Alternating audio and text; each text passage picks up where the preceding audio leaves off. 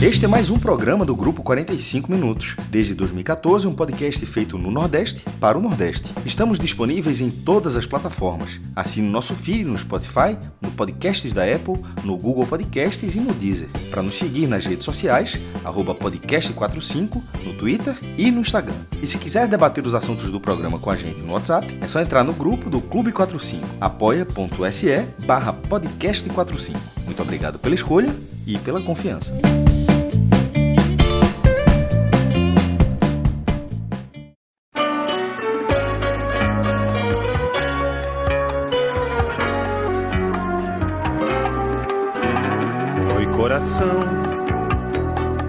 Dá pra falar muito não. Espera passar o avião. Assim que o inverno passar, eu acho que vou te buscar. Olá, galera! Começando mais um especial aqui do 45 minutos e chegou o momento de uma das séries mais tradicionais e esperadas em todas as temporadas aqui da turma, né, do 45 minutos, falando especificamente do áudio guia do Campeonato Brasileiro das séries A, B e C. E aqui nesta edição a gente vai apresentar um completo raio-x da segunda divisão do futebol nacional. Vocês lembram aquelas tradicionais revistas de Guia do Brasileirão? Pois é, esse programa ele traz a essência daquelas clássicas revistas para o formato de áudio e, claro, com o perfil analítico, que é a principal característica aqui do nosso projeto. Né? Todos os anos é, a gente traz uma visão histórica da competição, é, com dados da distribuição geográfica e, claro, análises técnicas e de momento de cada clube com as projeções iniciais de cada uma dessas equipes. Mas esse ano a gente está diante de um cenário completamente diferente, né? O brasileiro começa depois de quatro meses de paralisação do calendário em estádios sem público e com uma nova regra de substituições. E claro que precisamos analisar todas essas mudanças. Por isso, vamos fazer um recorte histórico mais curto, com foco nos atuais modelos de disputa, no caso da Série B, iniciado em 2006. Isso, Celso. Ao contrário do ano passado, em que a gente fez uma longa viagem contando passo a passo a história de cada divisão, no, no segmento específico da Série B, a gente foi passando por todas as etapas da competição. Cássio fez um mergulho. Os programas continuam à disposição aí da turma e, e é, principalmente essa parte histórica completamente atualizada, né? Isso, eu lembro que a gente fez a história da Série B em três ou quatro eixos, que era a parte que não valia nada, a segunda parte que era o estadual como base, depois veio a era do acesso e rebaixamento e a partir de 2006 a era dos pontos corridos. Nesse programa de hoje, a gente vai focar nessa era dos pontos corridos, porque é o que serve de parâmetro para o que está sendo disputado. O resto acaba sendo realmente uma curiosidade mais histórica e, como você mesmo falou, está disponível. É um trabalho muito legal que a gente gravou em 2019, com Cássio passando detalhadamente pela história, como a Série B foi sendo formada, foi mudando, foi inchando, foi depois passando por um novo funil e se tornou essa competição que um dia já foi chamada de inferno. Os clubes eram rebaixados e as manchetes eram Santa Cruz cai para o inferno da Série B, Fluminense no inferno da Série B. Hoje em dia é o objetivo de muita gente, né, Fred? Exatamente. E fundamentalmente, Celso, para quem cai, não é um inferno. Você tem a garantia é. de 38 rodadas transmitidas, né? É outro cenário completamente diferente. É uma competição estável. Claro que você perde muito financeiramente para os clubes que costumam disputar a Série A, mas está longe de ser um inferno. E a parte histórica, dessa vez, a gente vai concentrar nesse momento, nesse recorte, é um recorte muito importante, porque nos ajuda a, quando chegar lá na frente, projetar o que está por vir. Assim que o inverno passar, bateu uma saudade de ti.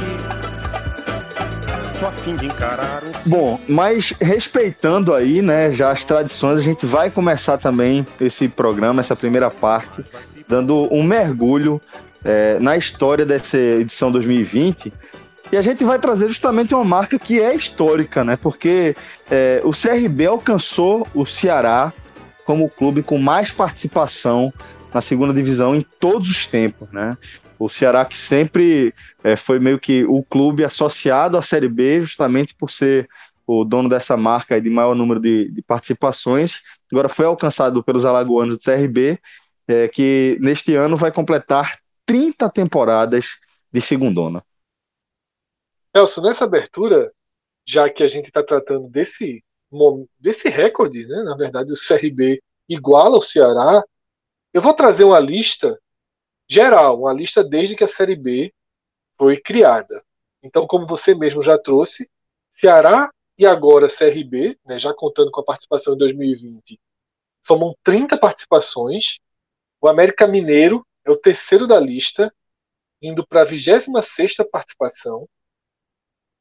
A quarta, quinta e sexta posições são formam um empate de três clubes, dois deles rebaixados ano passado, Criciúma e Londrina, e do América de Natal. Para mim, a surpresa subir... desse trio aí é o Londrina, Fred. Eu não, não imaginava que, que ele estaria nessa posição, não. Mas o, o, Londrina, ele era muito presente nos anos 80 e 90, Celso. Inclusive, o Londrina é. já foi até campeão da Série B. Em 1980, foi quando foi chamada Taça de Prata, que é quando a Série B voltou e voltou sendo Série B de fato, né? Porque ela existiu lá em 71 e 72 como segunda divisão, só que sem acesso. Assim, era realmente era um campeonato nacional do segundo escalão que não levava para lugar nenhum. É, o primeiro campeão foi, foi o Vila Nova de Minas Gerais e o segundo foi o Sampaio Correia. Em 80 já volta reformulado, que é aquela época de taça de ouro, taça de prata, taça de bronze, que era o Campeonato Brasileiro, era muito maluco.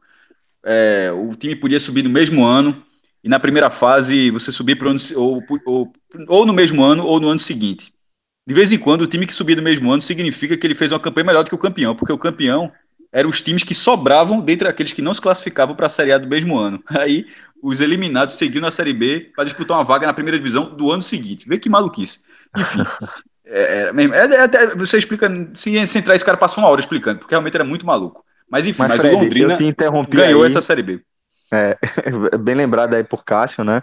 Mas eu te interrompi, Fred. Você estava na lista dos clubes, dos três clubes, que tem 24 participações de Série B. Isso, Celso. E se você estranhou o número de participações do Londrina, talvez os mais jovens estranhem a presença do América de Natal como o terceiro clube do Nordeste com mais participações. Mas até pouquíssimo tempo, Cássio, o América era um clube que habitava as principais competições do futebol brasileiro. A gente nunca fez aquele programa que muita gente pede, que a gente sempre estabelece o G7 e a gente nunca fez o programa quem seria o oitavo, se fosse ter um G8. Foi, né? Se a gente grava esse programa em 2010, seria relativamente fácil apontar o América né, como oitavo. Nossa, veja só, em algum momento, em algum momento o torcedor do América não abria para nada.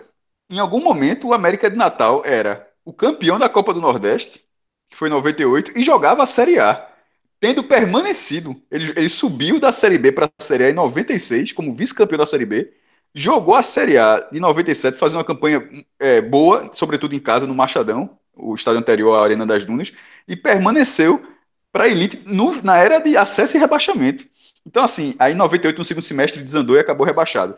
Mas é, do segundo semestre de 96 até o primeiro semestre de 98, o torcedor do América Natal não abria para muita gente, não, viu?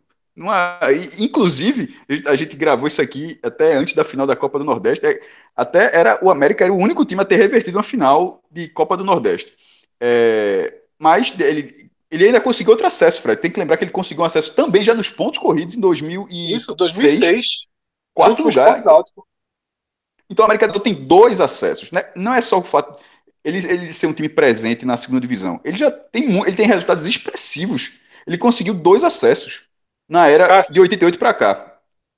Eu costumo dizer, até já conversei muito disso no clube, acho que eu até já disse no ar, que para nossa geração, especificamente para nossa geração, eu cresci enquanto adolescente, enquanto iniciando já depois, com 20 e poucos anos, já entrando mais no jornalismo, já entendendo mais do cenário. E é claro que você começa a trazer outros pontos, mas eu estava falando aquela história de que indiscutivelmente o América seria o oitavo, mas na verdade, na minha formação, o América era o quinto clube do Nordeste. O sexto clube do Nordeste, desculpa. O sexto clube do Nordeste. Ele era muito mais presente do que os cearenses na minha adolescência. Você tem é, o vice-campeonato da Copa cê... do Brasil do Ceará. Mas isso sendo bem adolescente mesmo, né? Isso sendo porque, bem assim, adolescente. Você, anos é 90. Você ignora. Não, entendi. Tanto que eu estou frisando essas partes, porque assim, que vale para uma, uma, uma, faixa etária, porque talvez hoje muitas pessoas jovens, que até como você começou, não tenham dimensão do que a América já tinha feito. Nesse Isso. caso, pegando a sua adolescência, era quando eu digo a falta de informação, é natural de, ter falta de informação da adolescência. Quanto mais o cara adulto, quanto mais adolescente. Eu quis dizer assim, por exemplo, na sua cabeça o Fortaleza não tinha sido duas vezes vice-campeão da Taça Brasil. Podia ser algo perdido. Não tinha, perfeito. Não tinha, você, não tinha essa, é, você não tinha essa informação. Ou, não disputava ou, Série A, Cássio. A ou pela distância de não saber que tinha um clássico que fazia um clássico com o Ceará que botava 50 a 60 mil pessoas no Castelão. Não era algo que era compreensível de longe assim. É, não chegava pra gente em programa de televisão. Exatamente. Não, olha só, não chegava nenhuma notícia do futebol cearense. Porque a Série A não tinha presença do futebol cearense, a Série B era muito difícil de ser transmitida. Então a gente tinha um foco ali do América de Natal que aparecia na Série A. Que aparecia. Então era uma referência muito próxima. Isso Mas foi mudando, mudando, mudando, se perdeu. Se perdeu, é... nesse momento está na quarta divisão, não saiu de lá, levando um gol contra. Eu, tô, eu sou revoltado com esse gol contra até hoje, foi até da Jacuipense. É um gol contra, assim, inacreditável. Sempre, sempre eu falo a mesma coisa. Procure no YouTube. América Natal Jacuipense, jogo de volta de 2019. É um gol contra, assim, inacreditável. Decidiu mata-mata. É, e o ABC caiu. Que é outro time que você vai falar também, outro time bem presente ou seja, até, até para falar, para contextualizar, a América do Natal tem 24 participações, o ABC tem 21. E esses dois times hoje estão na quarta divisão. É, é assim, uma tragédia para o futebol do Rio Grande do Norte, é um Isso. momento assim inacreditável. É, e, e, nessa década que está acabando agora, 2020, 2011, 2020, nessa década, América e ABC chegaram a disputar as quartas de final da Copa do Brasil juntos. Então, assim, é, é, é uma realidade completamente diferente. Mas é, esse número é bom, Fred, que em algum momento você lembra o que esse time já fez, que esse time que a camada dele é essa. Onde o América está hoje, o América não é um time da quarta divisão. Ele é um time, ele é um time da segunda, variando com a terceira, mas talvez mais um time da segunda, pelo histórico Isso. dele de participação. Pelo histórico, totalmente, Cássio. É o, ele seria o quarto, né? Um clube na história da segunda divisão, empatado com o Criciúma e Londrina, mas ele é o quarto clube com mais participação na história da segunda divisão e o terceiro do Nordeste. Tá? Aí abaixo dele vem empatados Vila Nova e o Havaí chegando esse ano para. Esse Vila Nova é outro, viu? Participação. Que eu falei há pouco, o Vila Nova, que foi o primeiro campeão de 71, era de Minas Gerais, Nova Lima. Esse aqui que você disse é o de Goiânia. É, o, é que esse fez história na Série B também, né? E caiu ano passado. De não, fez história. É, o, Vila, o, Vila, peraí, o Vila Nova fez história de não subir, de bater na trave, né? Não, fez história de jogar, né? Cansado não, aí na Série B. Não, não. bater na trave que eu tô querendo dizer em relação a A. De sim, se aproximar sim, sim. da A ver o Goiás subir, o Atlético de Goianiense subir e o Vila Nova nunca subiu. Nunca Deixa eu me entender por gente, meu irmão. Não sobe. Ele é um outro, outro super presente, né? E só não tá esse, esse ano é. chegando a 23 porque caiu. E aí vem na última faixa completando não os 10 mais, e sim os 11, porque tem também o triplo empate, como o Cássio já citou, ABC, Remo e agora o Náutico, né, sendo o quinto clube do Nordeste com mais participações na história da Série B. Qual é a diferença do Náutico? Não sei se você chegou a reparar, Fred, é, não só na quantidade de participações, mas nos anos das participações. O Náutico tem 21 participações, certo? Até 1995, porque ele foi rebaixado na, no Campeonato Brasileiro em 94. Até 95, o Náutico só tem jogado três vezes a segunda divisão. Era uma relação completamente oposta. De, 1970, de 1971 até 94, o Náutico só tinha jogado três vezes a segunda divisão. Em 81, é, desculpa, 71, 81 e 88, quando ele foi vice-campeão e subiu. No primeiro ano que teve o sistema de acesso e rebaixamento, o Náutico subiu. Então, já, é, já. E 71 e 81 não foi rebaixamento. 71 e 81 era o sistema de, de participação que nos anos 70 era meio político, era meio de ver o tamanho do time nos primeiros anos, e nos anos 80 era pelo estadual. Então, o Náutico não ter jogado é porque a final do Pernambucano de 80 foi Esporte Santa Cruz. Então, era, a relação era mais ou menos essa. Já em 88 já, já joga a segunda divisão e já, e já consegue o acesso. O Náutico, o Náutico passou muitos anos jogando a primeira divisão. E detalhe, esse 81 que eu, que eu, que eu, que eu falei aqui, ele subiu nesse ano, viu? É, é aquele que eu falei, ele sobe no mesmo ano. Ele jogou a fase classificatória e subiu. Então, na verdade, o Náutico ficou. O Náutico entrou na primeira divisão em 72 e ficou lá até. É, acho que até 87, de forma, de, de forma contínua. Assim, é uma sequência. Aí veio, aí veio é, 95 essa queda e que ela acontece no momento, pior momento da história do Náutico. Náutico poucos anos depois, o Náutico vai bater na terceira divisão, né? Em 98, quando a terceira divisão era a última divisão. Tipo, não era jogar a terceira divisão, era quando jogasse a quarta hoje. É, e nos anos 90 o Náutico foi péssimo, tanto que o time não foi campeão pernambucano nenhuma vez na, no, nos anos 90. Mas era um time que hoje você coloca você você enxerga o Náutico com um dos, um dos clubes com mais participações na Série B, mas isso é algo que aconteceu no, nos últimos 20 anos. Não era assim, era, o Náutico era o contrário, ele era do, um dos, continua sendo do Nordeste um dos times que tem mais participação na primeira, mas era algo disparado na verdade. É, e eu sempre uso, Cássio, todas as vezes que a gente tem debate sobre G7, posicionamento, eu sempre respeito muito essa característica do Náutico. Sem dúvida. Todas as listas que você faz na Série A, você tem Esporte, Bahia, Bahia Esporte, Vitória, em algumas listas o Vitória junto ao Bahia Esporte, em outras o Vitória um pouquinho abaixo, e o Náutico como uma espécie de, de ponto de divisão. Existe uma distância do Náutico para esses três, mas também existe uma distância do Náutico para os outros três. Quando a gente gravou durante a paralisação aquela série de especiais o Nordeste contra e a gente fazia número de jogos Náutico contra Palmeiras, Nordeste contra contra Flamengo, você sempre tinha um Náutico ali em quarto lugar, com a margem Fred, abaixo. Escolhe o recorte aí. Uma... Escolhe aí um recorte da primeira divisão, de participações na primeira divisão, só para tu ter noção disso que tu estás falando. O recorte é, de anos? É, não, tipo unificado, Série A, ponte corrida, qual ano que tu estás falando? Tipo, o que você série, quiser, só Série A. É. 71 Eu gosto pra, muito de 71 para cá. Pronto, é. Que é único, 71 para cá. É, isso sem contar 2020, certo? Isso é até 2019, de 71 é. a 2019.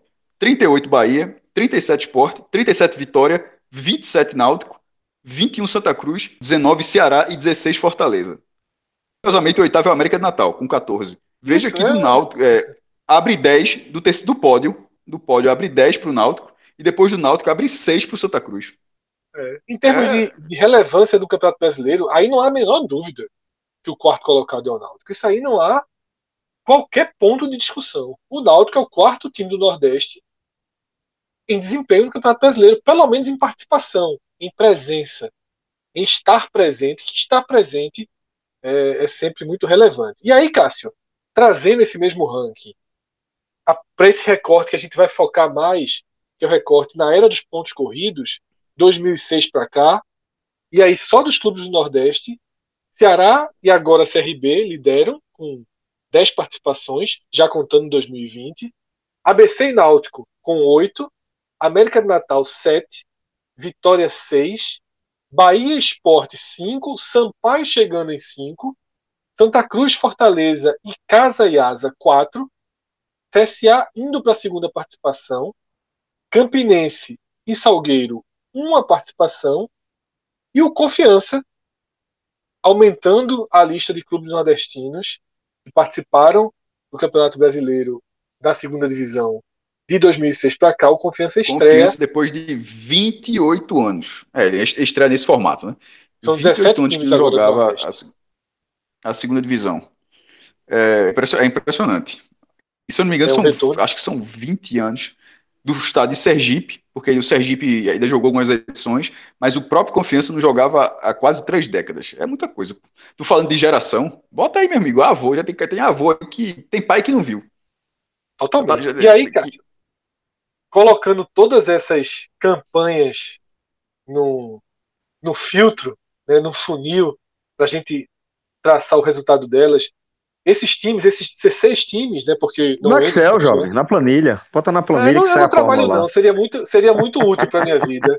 Mas essa, seria, essa aula aí, essa aula, essa aula em Malba Lucena eu faltei. É... o... Colocando tudo isso no funil, esses 16 times que disputaram a Copa do Nord... a, a Série B entre 2006 e 2019, eles juntos têm 79 participações tá? com 17 acessos, tendo um título e 18 rebaixamentos, tendo seis lanternas. Então, na balança, o Nordeste tem 17 é, é, acessos contra 18 rebaixamentos, e a maioria, obviamente, é de permanência. Então, é mais. É quase igual a quantidade de nordestinos que sobem e que descem quando disputam a Série B.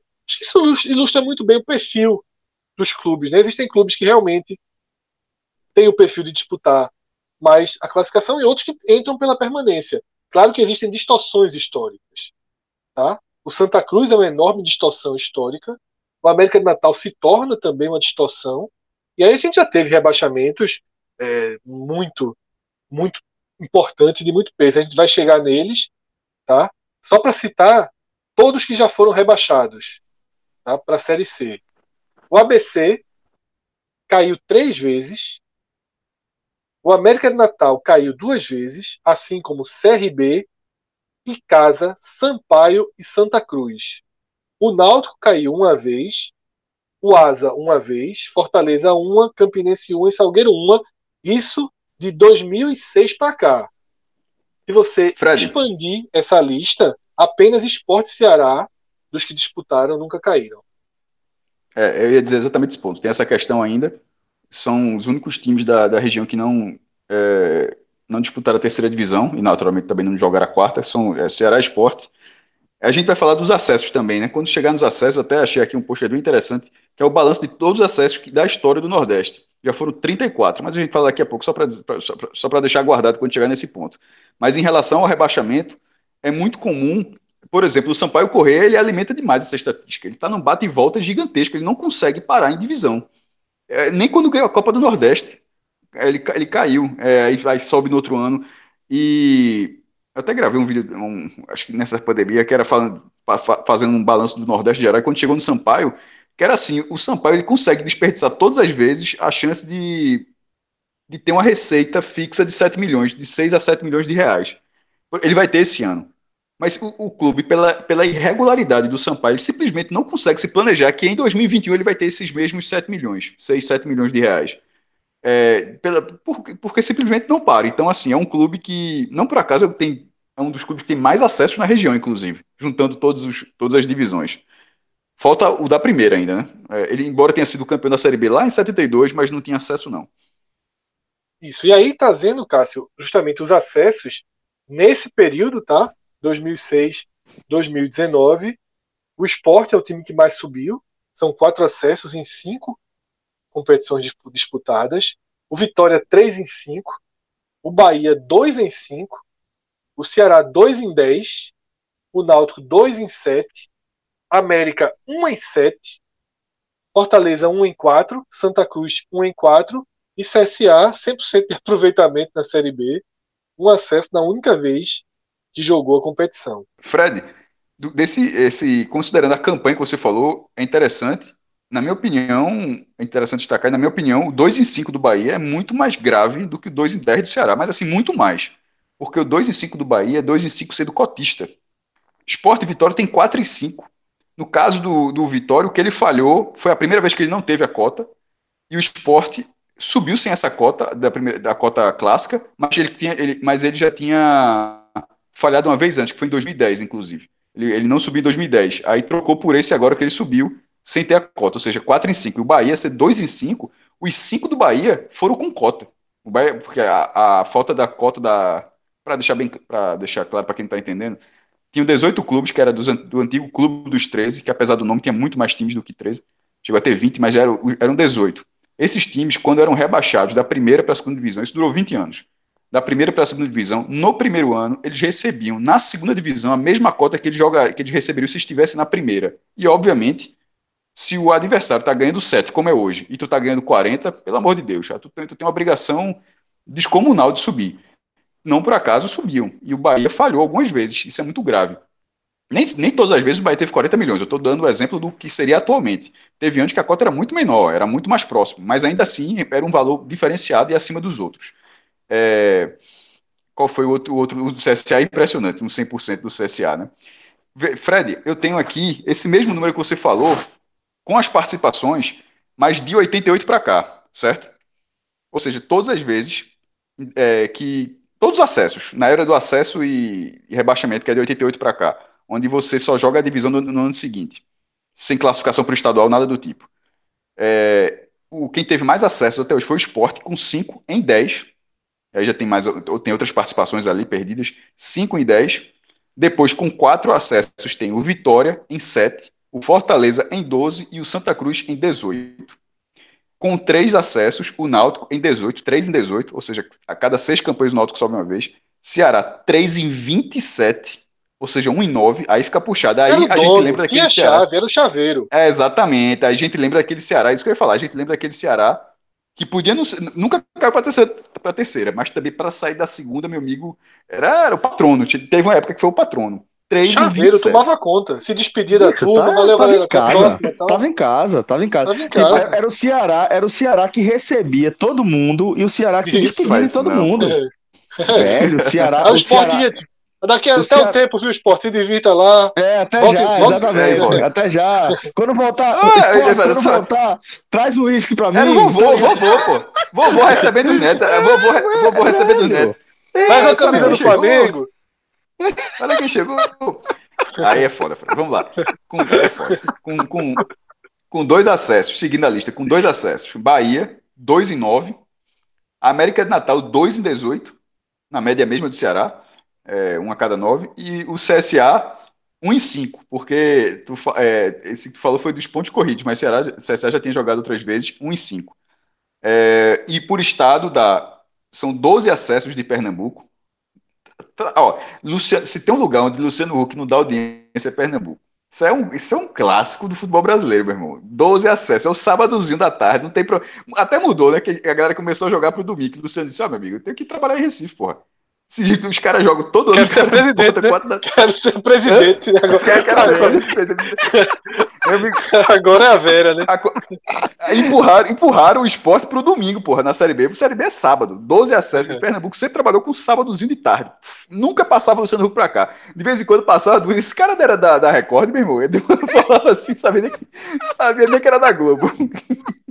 Esse cara era da Band, porra. Era, era programa H, ah. H, mais um negócio desse. Aí a galera descobria quando não tinha.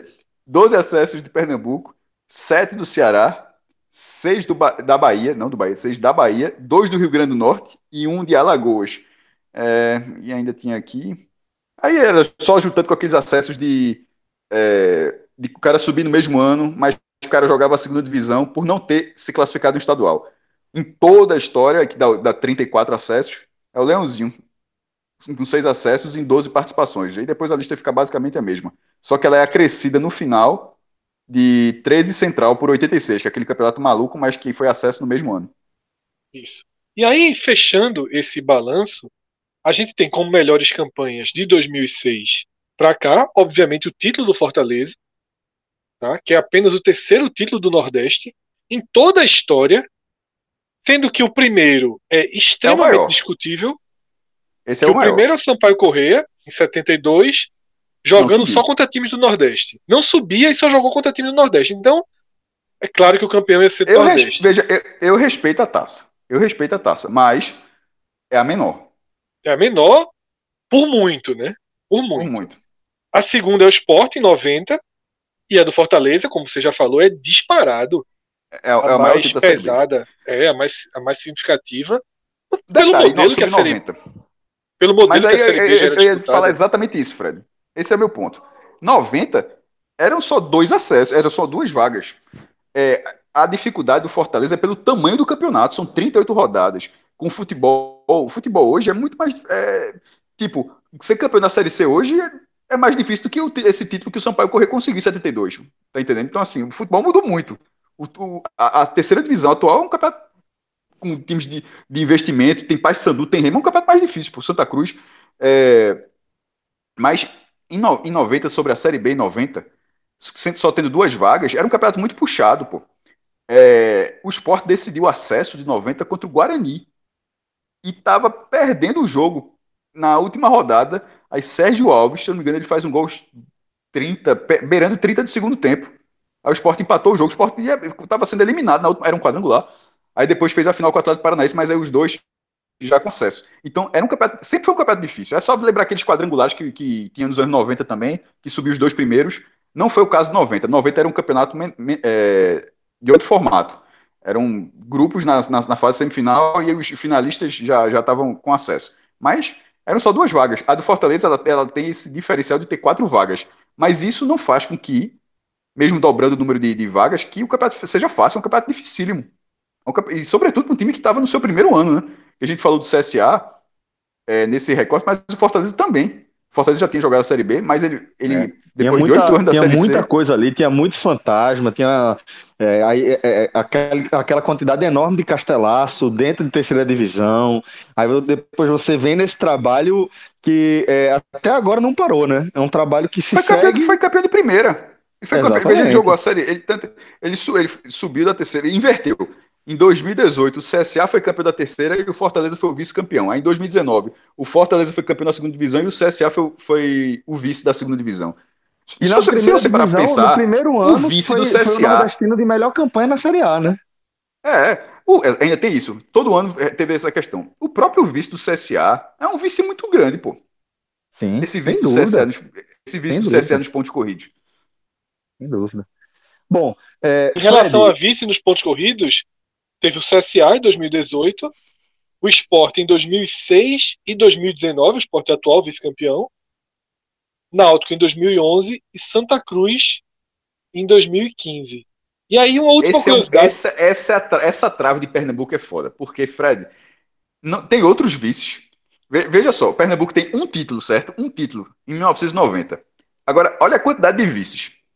Dois com o esporte, como você falou, 2006 e 2019 dois com o Náutico, porque além desse 2011, de 2011, tem o de 1988, que foi jogo único contra a Inter de Limeira, lá no Major Levi Sobrinho, que é o estado da Inter de Limeira.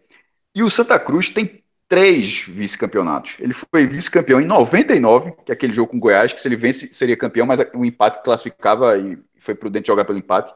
Em 2005, onde o gol de Anderson, aquele lá os 60 do segundo tempo, Tipo, uma, o 0x0 já classificava o Grêmio, mas não, aquele gol de Anderson deu o título ao Grêmio, tirou o título do Santa, e em 2015, mas nesse caso, aí já estava difícil de buscar. É, assim, na verdade, o vice-campeonato foi o Santa Cruz chegando ao vice-campeonato, não foi perdendo a primeira colocação. Então, três do Santa, dois do Sport, dois do Náutico, sete vice-campeonatos, pô. Assim, a bate muito na trave.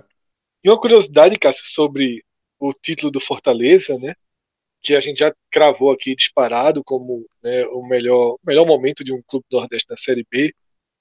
Ele fez 71 pontos. Em 2012, o Vitória fez os mesmos 71 pontos e subiu no critério de desempate. Você foi, você foi Caetano... econômico. O São Caetano fez 71 pontos e não subiu. E não subiu, pensei, é porque você... do Nordeste, né? Ah, é, mas só para deixar claro que, na verdade, nesse ano, o, o, o quinto lugar foi 71 pontos, meu irmão. E não subiu. Isso é um absurdo, pô. Isso já foi. Essa pontuação é maior do que a pontuação que, se eu não me engano, que o Flamengo teve em 2009 para ser campeão da Série A. E são os campeonatos que têm o mesmo formato, né? 38 rodadas. Eu acho que o Flamengo fez 69 pontos. Então, assim, você imaginar que um campeonato que tem o mesmo formato, mas tipo, matematicamente idêntico, um quinto lugar consegue ter uma pontuação maior do que o primeiro de outra, de outra competição. Aquele, aquele campeonato é, é a Série B mais maluca que eu já vi, foi aquela ali. E o último filtro desse recorte né, dos pontos corridos, e assim, é um filtro que já vale para começar a puxar o debate para mais uma temporada, que é o seguinte: em todas as edições, sem exceção, pelo menos um clube do Nordeste sobe para a Série A. não existiu nenhuma temporada na era dos pontos corridos em que o Nordeste não subiu.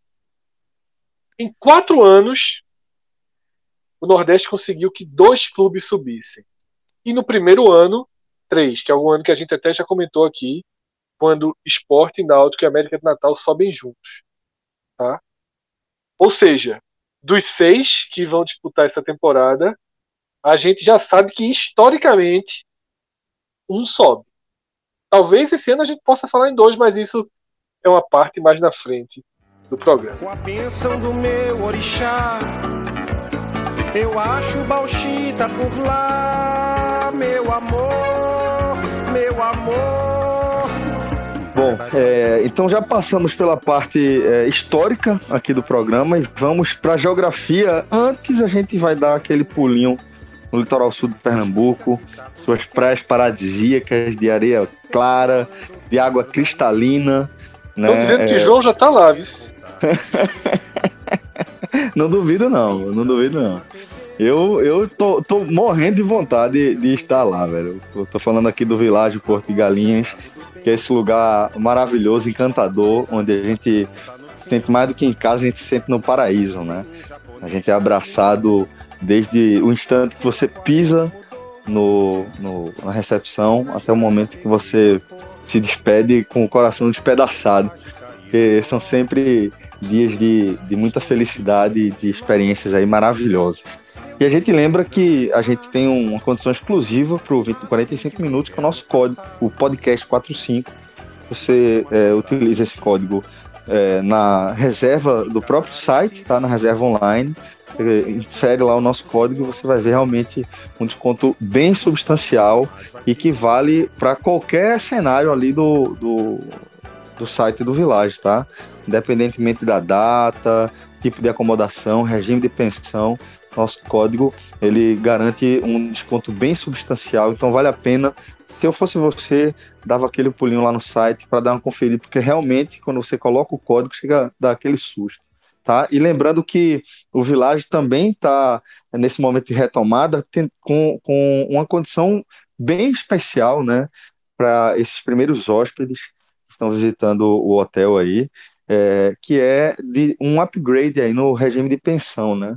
Se você optar pelo regime padrão, que é o café da manhã, você vai ganhar é, o, o, jantar como cortesia, e se você escolher a meia pensão, que é o café da manhã e o jantar, você ganha a pensão completa, também é, ganhando cortesia aí no almoço. Tá? Isso faz com que você aproveite ao máximo a sua estadia, a sua permanência lá no Village, e inclusive é importante aí para garantir a segurança de todos nós aí, já que a gente sabe que o Village está cumprindo todas as determinações e está com uma série de novos processos para garantir o máximo de segurança, tá bom? Então, vilageportigalinhas.com.br, o nosso código é o podcast 45. Bom, é, Fred, então, como eu havia falado, a gente passou pela história, agora a gente chega na geografia, é, reenergizados aí por essa parada estratégica no Village.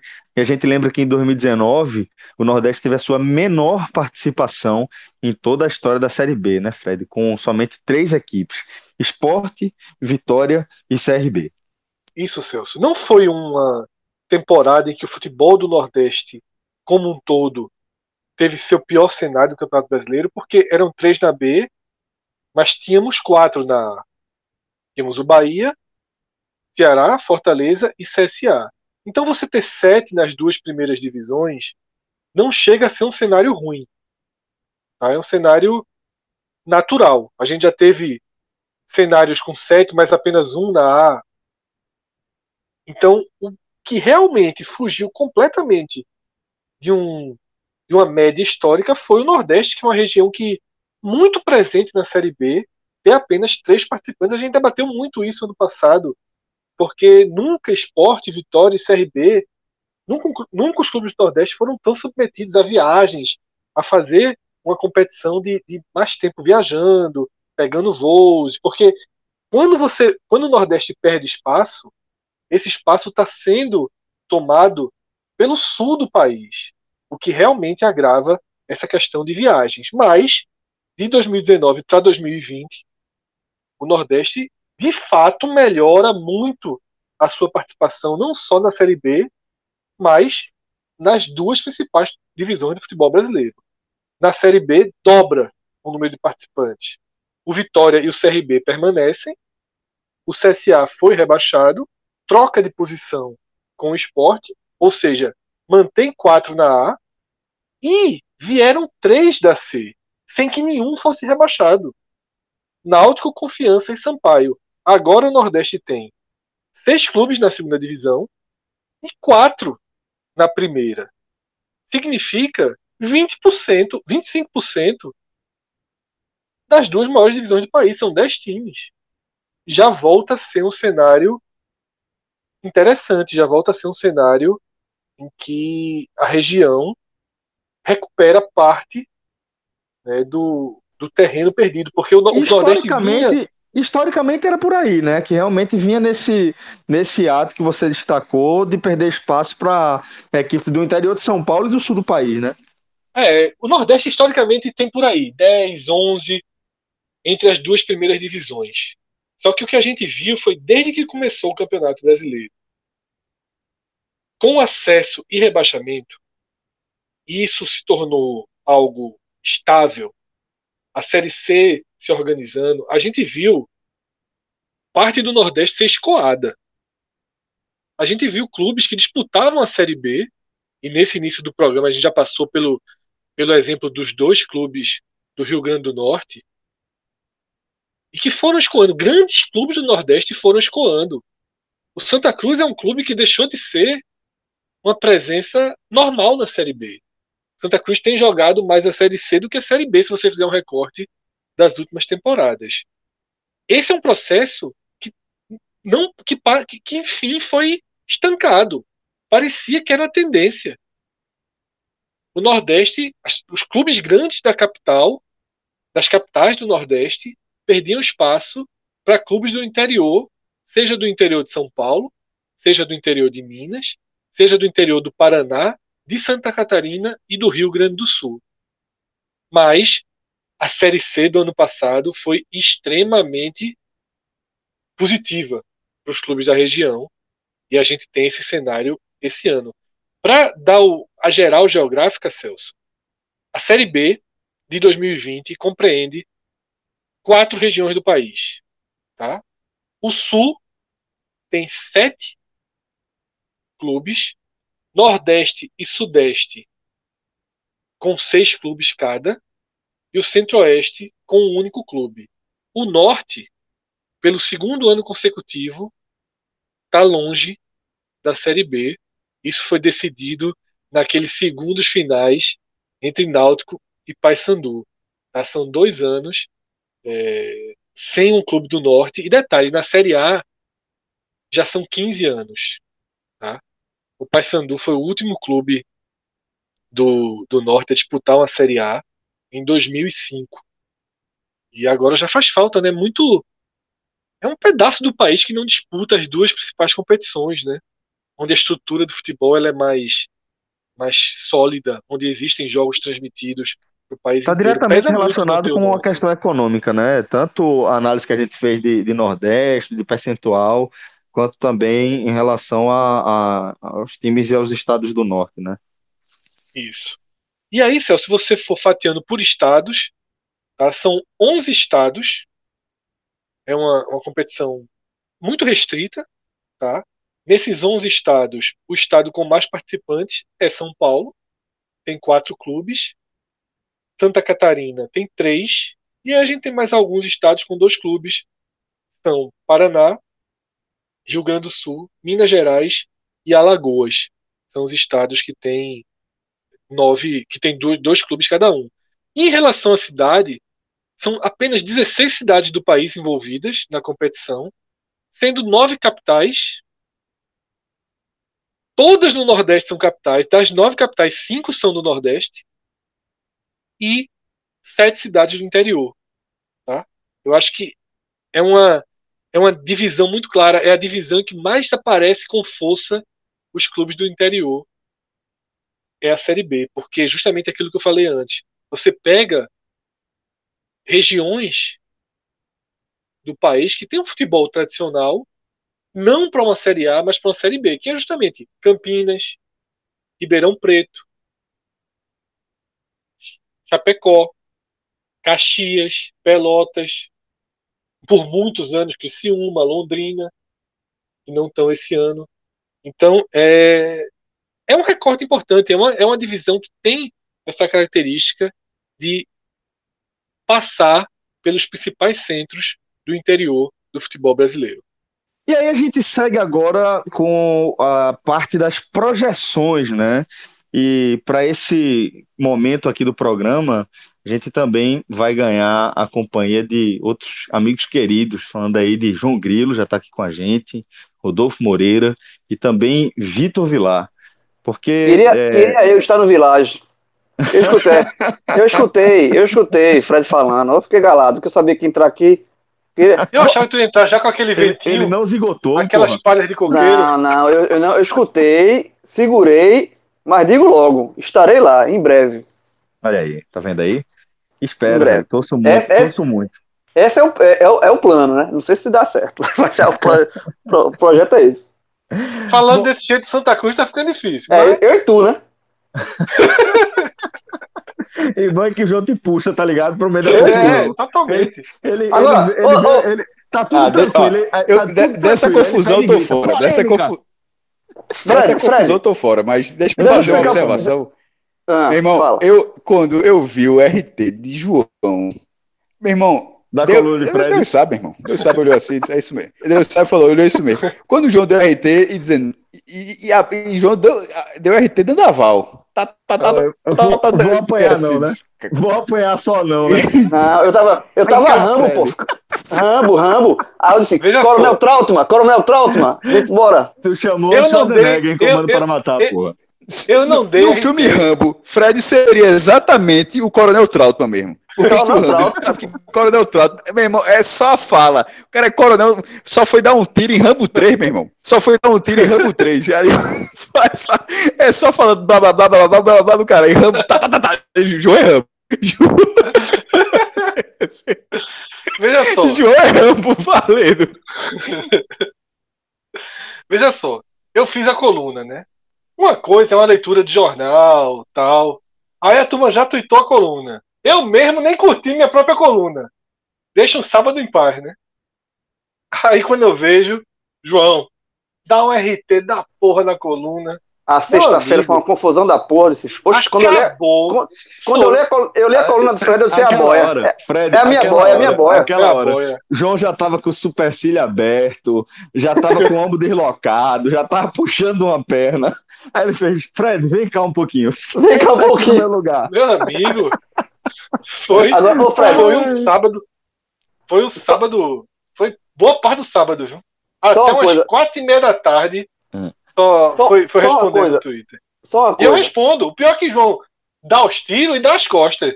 Não, eu, eu lá respondendo. Eu respondo, bloqueio, respondo, bloqueio, bloqueio, bloqueio, respondo, bloqueio, bloqueio, respondo, respondo. Ó, uma coisa, deixa eu te falar uma coisa. Miré Ruiz. É, Miré Ruiz, Miré Ruiz. Galera, mas para a gente voltar aqui pro, pro nosso programa, vou só lembrar é, do que é que a gente vai tratar aqui nesse quadro, né? As projeções.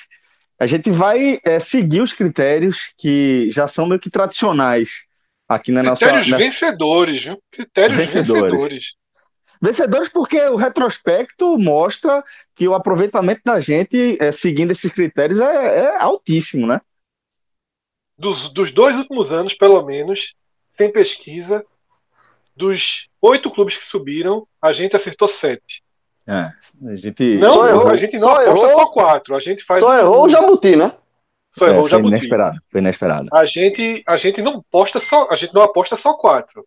Uhum. A gente aposta sete, oito, de seis a oito clubes que a gente indica normalmente é, com perfil de clube de acesso. E aí, é, para a gente definir aí qual é esse perfil, a gente obedece quatro critérios, tá? Investimento, né? Quanto o clube é, consegue de recursos aí para seu para montar sua equipe, né? É, as equipes que vêm da Série A, os times que foram rebaixados no ano anterior. Porque estatisticamente, Celso, a média é de dois retornos, tá? Pois é, isso é um critério é, é, que é estatístico, né? Ele é fundamentado justamente nessa observação de que é, pelo menos 50% dos times que caem aí acabam voltando, né? É, outro critério que a gente analisa aqui nas nossas projeções é o peso da camisa e, por fim, o desempenho dessa, dessa equipe na temporada, né? Para justamente para analisar também o momento do time em questão, tá bom? Então, é, a gente vai começar, vai analisar aqui esses critérios um a um, começando justamente pelo investimento. E esse ponto de partida, esse primeiro prisma, ano passado, a gente teve muita facilidade em já trazer o Red Bull Bragantino como destaque absoluto nesse prisma. A, a gente debateu se Curitiba e Vitória, que tinham uma, uma, uma, projeção de receita muito abaixo do que, já, do, que já, do que teriam na Série A, mas um pouco acima da média, se eles deveriam estar aí. Se o esporte, por ter uma folha alta, apesar da condição financeira crítica, deveria estar aí. Mas a gente realmente colocou como o destaque desse, desse ponto do ponto investimento, o Red Bull Bragantino.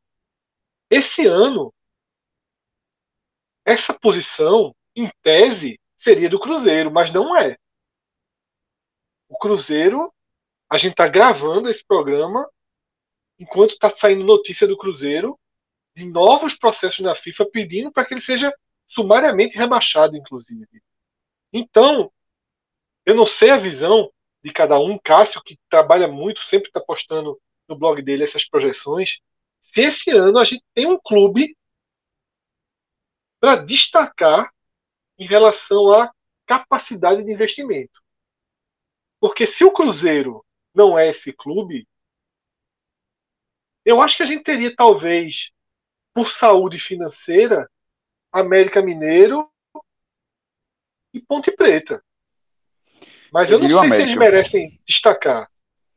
Mas é, é a América mais saúde financeira do que capacidade de investimento, que são coisas é, diferentes. Saúde financeira, saúde financeira de repente, é, de, de repente a conta é, é, é, tipo, não tá devendo nada a ninguém, consegue fazer uma contratação pontual, tá com salário em dia, mas não é, é nesse, caso, nesse ponto aí até o tipo, Náutico tá, tá saúde financeira ok.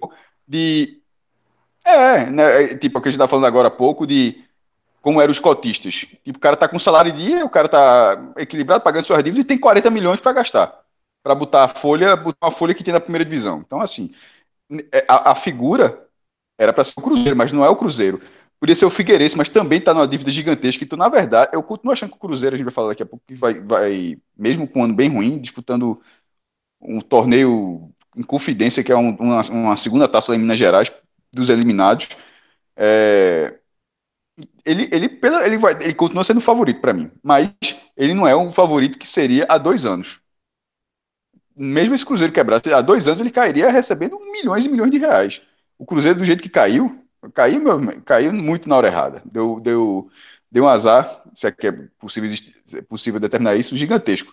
Vasco que não tem essa figura que o Fred falou. A Ponte Preta, ela é pelo Campeonato Paulista, ela ganha uns 6 milhões de reais, bota mais 7 aí do, da Série B, 13 milhões só de cota.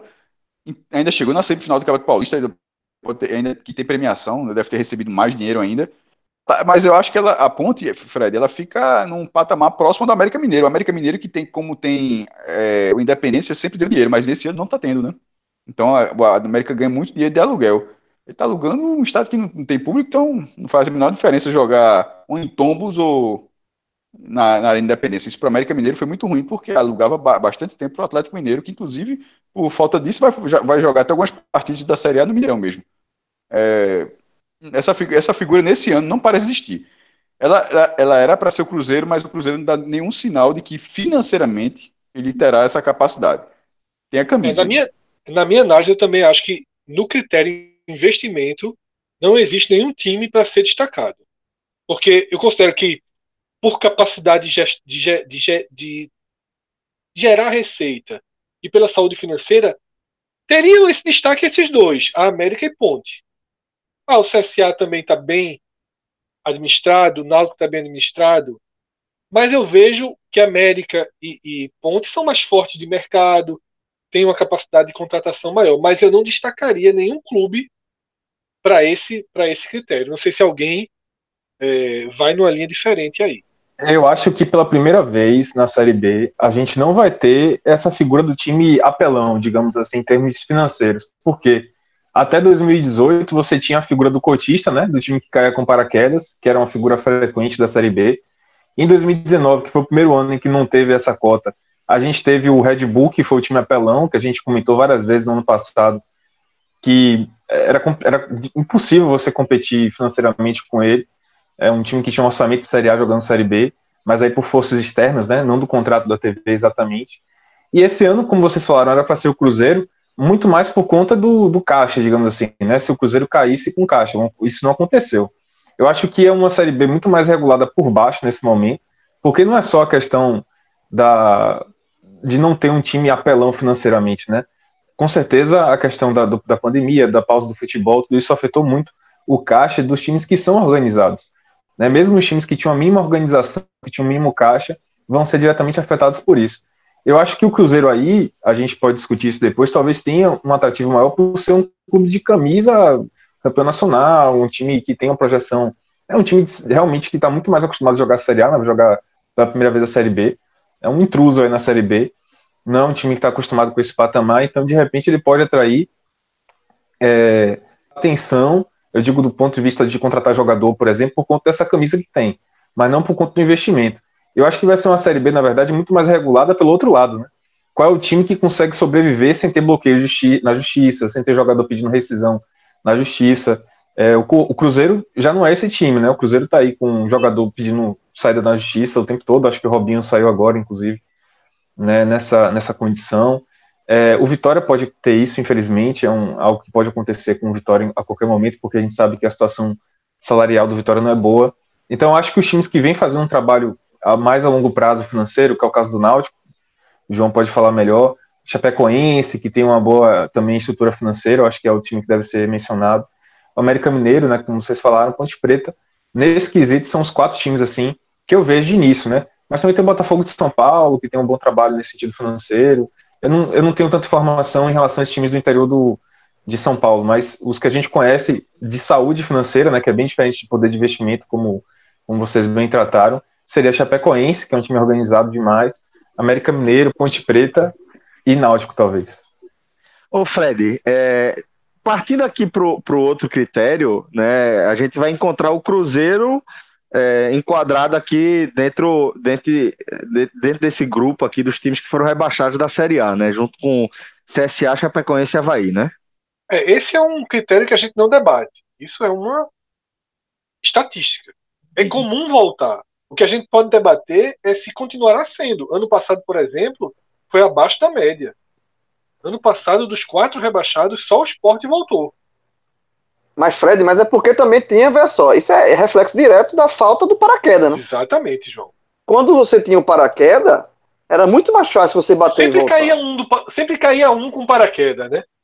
É, aí você. Aí essa, aí essa estatística é turbinada. Na hora que você não tem isso, é, eu acho que assim é, fica muito claro que, que esse critério ele, ele dá uma distorção aí, ele, ele muda um pouquinho.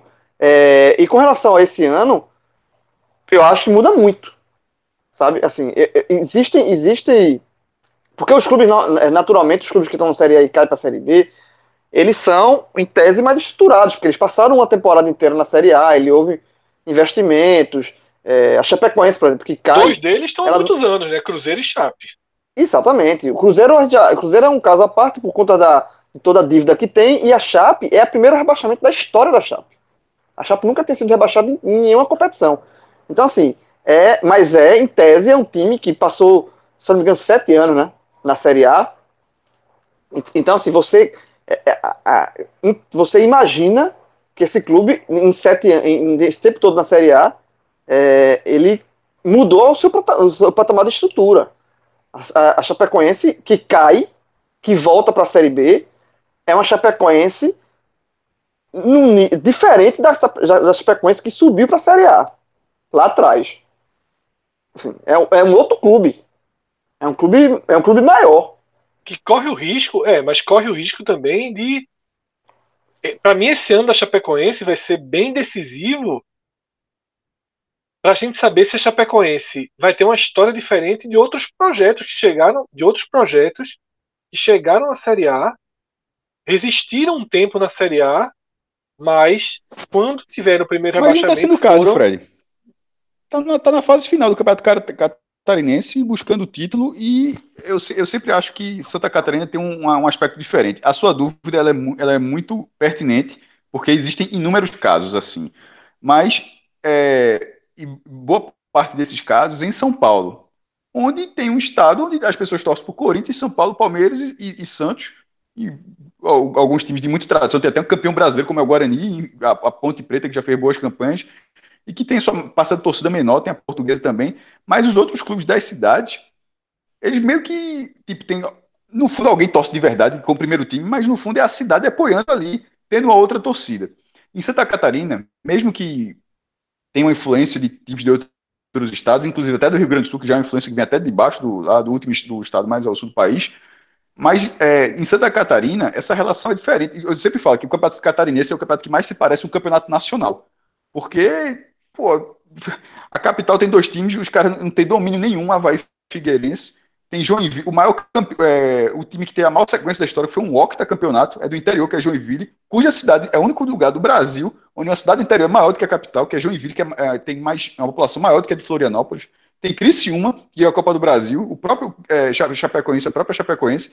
Então, é, o- e ela é muito a oeste, né? ela é muito afastada. O- a- é, por que, que eu estou dizendo isso? Porque o, o futebol naquela cidade, se acabar, ele, ele, não, ele, não tem outra influência. Por exemplo, São Caetano, ele está no, no ao redor de São Paulo. A- a- as pessoas de São Caetano, elas vi, o Corinthians, o, o, é, o São Paulo e o Palmeiras, eles estão na é, vivência daquelas pessoas. Claro que dá orgulho ver um time da cidade chegar até o final da Libertadores, como foi o caso. Mas na hora que o São Caetano está parado, o envolvimento de futebol continua. No caso de Chapecó, essa relação, a Chapecoense é a relação da cidade. Então eu não acho que. Eu, eu acho que é diferente. A, é cidade Chapecoense muito pode rica, se né? É, é, tem, né, mas eu não estou nem falando, ainda tem isso, mas eu não estou falando nem especificamente da relação econômica, porque se for na relação econômica, aí eu volto para São Paulo e aí não tem debate. Todas as cidades de São Paulo vão ser mais ricas. Tipo, Ribeirão Preto, pelo amor de Deus, ah, que tem o Botafogo de Ribeirão Preto, é, um um estado enorme, o estado de Santa Cruz. Mas eu, eu falo é da relação com o time. Então, a, a Chapecoense, ela pode ter uma dificuldade enorme para voltar a fazer uma sequência na Série A como ela teve agora, maior do que qualquer sequência que nordestinos já tiveram nos pontos corridos, ela conseguiu ter- ser uma sequência superior, ter uma sequência superior, mas talvez ela vire uma figurante na segunda divisão. Eu, eu não acho que ela vai sair do mapa, porque eu acho que a, a dúvida era meio essa de outros times que saíram do mapa. Eu não acho que ela O é. próprio ela Joinville, vai ser do né? mapa só que o primeiro. Joinville não teve a sequência dela na primeira divisão. Mas o Joinville Mas o Joinville não saiu do mapa, Fred. O, Jo- a- o- sair do mapa é o, é o time realmente parar, ó. Não deu não, certo, parar não vai outra acontecer. A coisa. Chapecoense não, não vai parar. É, mas é isso, é isso que eu quero dizer. Tipo, América de Natal e ABC estão na quarta divisão. O Joinville foi bater na quarta divisão. Mas mesmo que a Chapecoense fosse rebaixada, ela não vai, porque ela já é um clube que existe desde os anos 70 ganhando o campeonato. Então, assim, seria só uma fase. Não, ser, não seria uma má fase para acabar o campeonato. Como foi Grêmio Barueri da vida. Como foi é, o Ipatinga, que depois virou um bocado de nome. Como foram clubes desse tipo. Não- tem até um outro ainda que é desse, desse porte assim. A Chapecoense não é, não é esse perfil. Agora, ela pode virar um clube mais da Série B. Pode.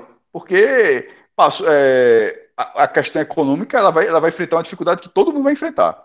Então, nisso, ela, ela não vai ser muito diferente do, do CRB, ela não vai ser muito diferente do. É, do Cuiabá, não, porque o Cuiabá já, já é do Mato Grosso, mas talvez não seja muito diferente do, do, do Oeste, do Brasil de Pelotas. Talvez ela fique nesse patamar. Fica essa dúvida também, mas eu não acho que ela vai sumir, não. Então a gente abre aqui o próximo critério e eu já pergunto aí, é, quem além, obviamente, do próprio Cruzeiro, entra também aqui como, como integrante desse clube é, dos times de camisa. Eu acho que o Vitória. Vitória é, um clube muito mais de Série A do que de Série B. É, é claro isso. É, eu acho, que- eu acho que abaixo, abaixo do, do, do Cruzeiro, no fator camisa, o segundo é o Vitória. Eu não sei se isso vai ser suficiente para bancar o acesso do Vitória. Mas é, eu não vejo nenhum clube. Segundo clube de camisa da, da de, de, maior, clube de, de, tamanho. Eu acho que o Vitória é o segundo. É, tem os times de Campinas, né? Tem a Ponte Preta e o Guarani. Mas o Guarani num estágio um pouco mais, nesse momento, abaixo da ponte. O Náutico. Mas assim, esse, esse é um fator que eu acho que para uma Série B que tende a ser tão equilibrada, eu acho que esse é o fator que pesa menos na, na balança do, de apontar favoritismo para acesso, sabe? Eu acho que é um fator. Eu acho que assim. Esse é um fator peso é muito, digamos assim. É muito claro, assim, tem Cruzeiro num patamar, né? Aí tem o, o Vitória isolado num segundo patamar, digamos assim, de camisa. É, pelo menos a minha visão aqui. E aí você tem os times que estão ali embolados. Eu acho que o Náutico está embolado ali com. O Náutico por conta da, da distância né, que tem da Série A nos últimos anos, né? Isso distanciou muito o Náutico em termos de, de tamanho aí em relação à Série B. Tá ali misturado com o América Mineiro, tá ali misturado com Ponte Preta, com o Guarani também é um time que tá há muito tempo longe, velho. Então eu botaria ele, na verdade, com Ponte Preta, América Mineiro, por aí, assim. É, Juventude que tá voltando, né? Mas tem uma história na Série A. A dupla acabou... catarinense, Havaí Figueirense. Verdade, Havaí, Havaí, principalmente o Havaí, né? Que acabou de cair, inclusive, que tá nesse, nessa gangorra nos últimos anos. Eu acho que eu botaria esses quatro aí no, no terceiro patamar: Ponte Preta, Náutico, Havaí e América Mineiro. E Chapecoense, né? Mas, para a gente fazer uma escolha para montar um grupo mais à frente, tá?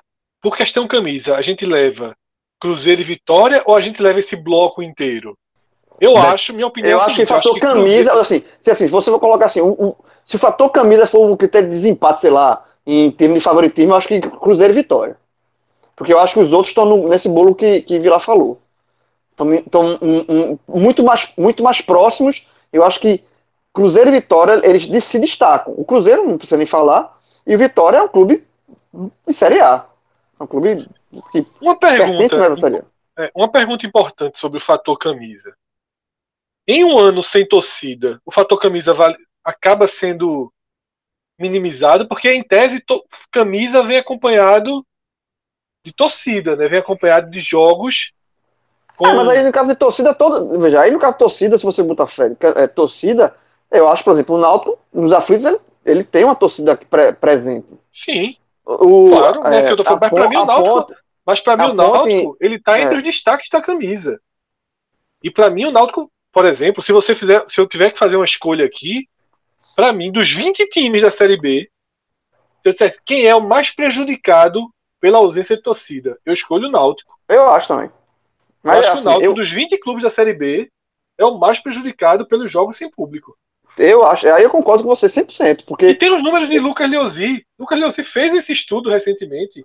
Sim. Que o Náutico é o melhor mandante do Nordeste. O, mandan, o mando do Náutico nos aflitos sempre foi muito forte. O Náutico pode ter, assim, e, e, e não por acaso, a, os anos na Arena foi o ano que o Náutico caiu para a Série C, o Náutico perdeu essa... Veja que, como é o destino, né?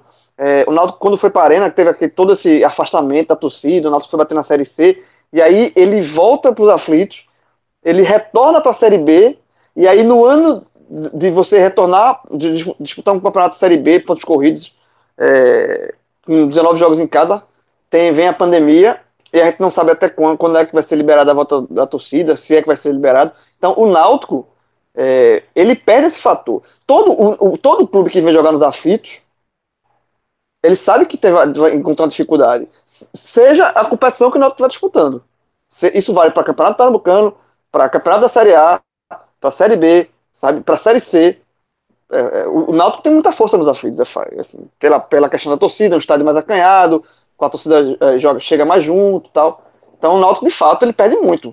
Ele vai jogar nos aflitos, mas sem o fator torcida, o mando de campo do Náutico fica muito arrefecido.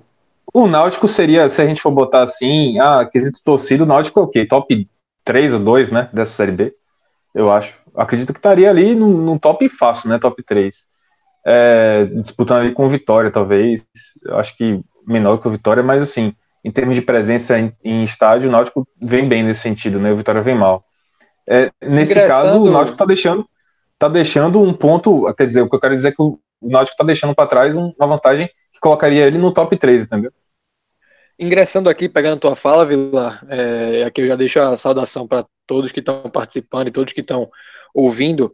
Só a, título de complemento, eu acho que o debate ele passa por duas premissas, né? É, no, quando a gente fala de peso de camisa. Existe o peso da camisa no apanhado geral da história, existe o peso da camisa na, no recorte da Série B por pontos corridos.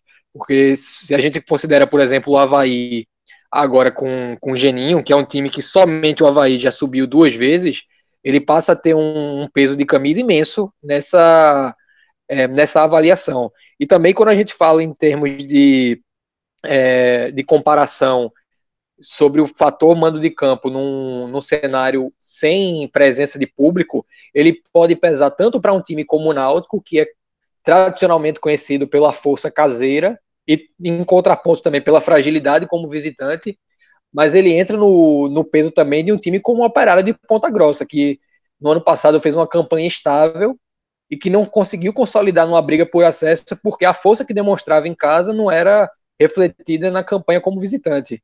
Né? Então, é uma coisa que vai se estende no debate não só para esses times que têm uma, uma camisa mais pesada e que também pode ser é, rebatido pela possibilidade de é, dar força justamente para os times que têm a dificuldade de jogar longe de seus domínios, enfrentando a pressão da torcida adversária, reverterem isso. Né? O caso justamente é, de Náutico e, e Operário, já que são os exemplos que eu citei, se por um lado vão perder a força tendem a perder essa força de mandante podem recuperar é, os pontos perdidos aí nesse contexto, sendo mais agressivos como visitante. É, eu acho que a Chape outro... também perde muito. Eu acho que a, é, Rodolfo... a Chape também perde muito. É, Rodolfo trouxe outro clube, o Operário tem muito a cara torcida, Chape, Brasil de Pelotas. É bem importante o mando de campo dele, apesar de que parte da dificuldade do mando de campo do Brasil de Pelotas se mantém. Mas esses dois é times não seriam um candidato a acesso, né? Nem Operário, nem Brasil de Pelotas, a princípio. Não seria. É. A princípio não. A princípio não. Mas, como o Rodolfo falou, o Operário cercou, né? Na temporada passada. Ele, um pouquinho mais de força fora de casa, ele poderia ter, ter chegado, né? Existia uma disputa ali, a quarta posição. Foi uma posição que ficou muito, muito em aberto. Então, assim, para a gente sair desse, desse segmento fazendo algumas indicações. A gente não precisa só o Cruzeiro ou só o Vitória. Eu acho que nesse segmento existem camisas que foram citadas aqui que, que merecem esse, esse, esse destaque. Eu acho que Náutico, acho que América Mineiro, Ponte Preta, Chapecoense e Havaí são clubes que. Nessa Figueirense junção, também, né? Se você colocar o Havaí, acho que tem que colocar o Figueirense. Mas é porque o Havaí, o contexto do Havaí não é de história, é de que ele sobe todo ano. O Figueirense também, só que o, o, problema é que o Figueirense não cumpriu a meta do ano passado, porque sempre subia um, caia outro, subia um, caia outro, subia um, caia outro. Só que o Figueirense ano passado farrapou. Ele, na verdade, o Figueirense. E o Figueirense ele viveu um momento. De cair pra é, Série C, né? Aí recuperou, né? É, é porque o Figueirense tá num. Ele recuperou assim, é. ele, é, ele conseguiu se manter, né? Mas a recuperação ela tá sendo processual. Tanto que hoje, assim, se você dá uma avaliada no elenco do Figueirense, ele destoa por completo de qualquer elenco do, do time nos últimos anos numa Série B, né? É um time com muito jogador da base, contratação só jogador em condição de oportunidade, não tem, assim, um investimento maciço. É uma temporada de recuperação em função dos danos do ano passado. Do, do ano passado, não, né? Do acúmulo de temporadas num, numa gestão imprudente. Ô Rodolfo, dá para dizer que dos times do Sul, que sempre causa algum estrago, né? Os times da região sul sempre chegam ali entre os quatro. É, o Figueirense talvez seja o que está menos preparado aí, né? Brigando ali pelo Brasil de Pelotas, porque o Operário vem no acrescente, o, o Havaí acabou de cair, a Chapecoense acabou de cair, já está mais organizado. Talvez o Figueirense está tá atrás de todos esses outros, né?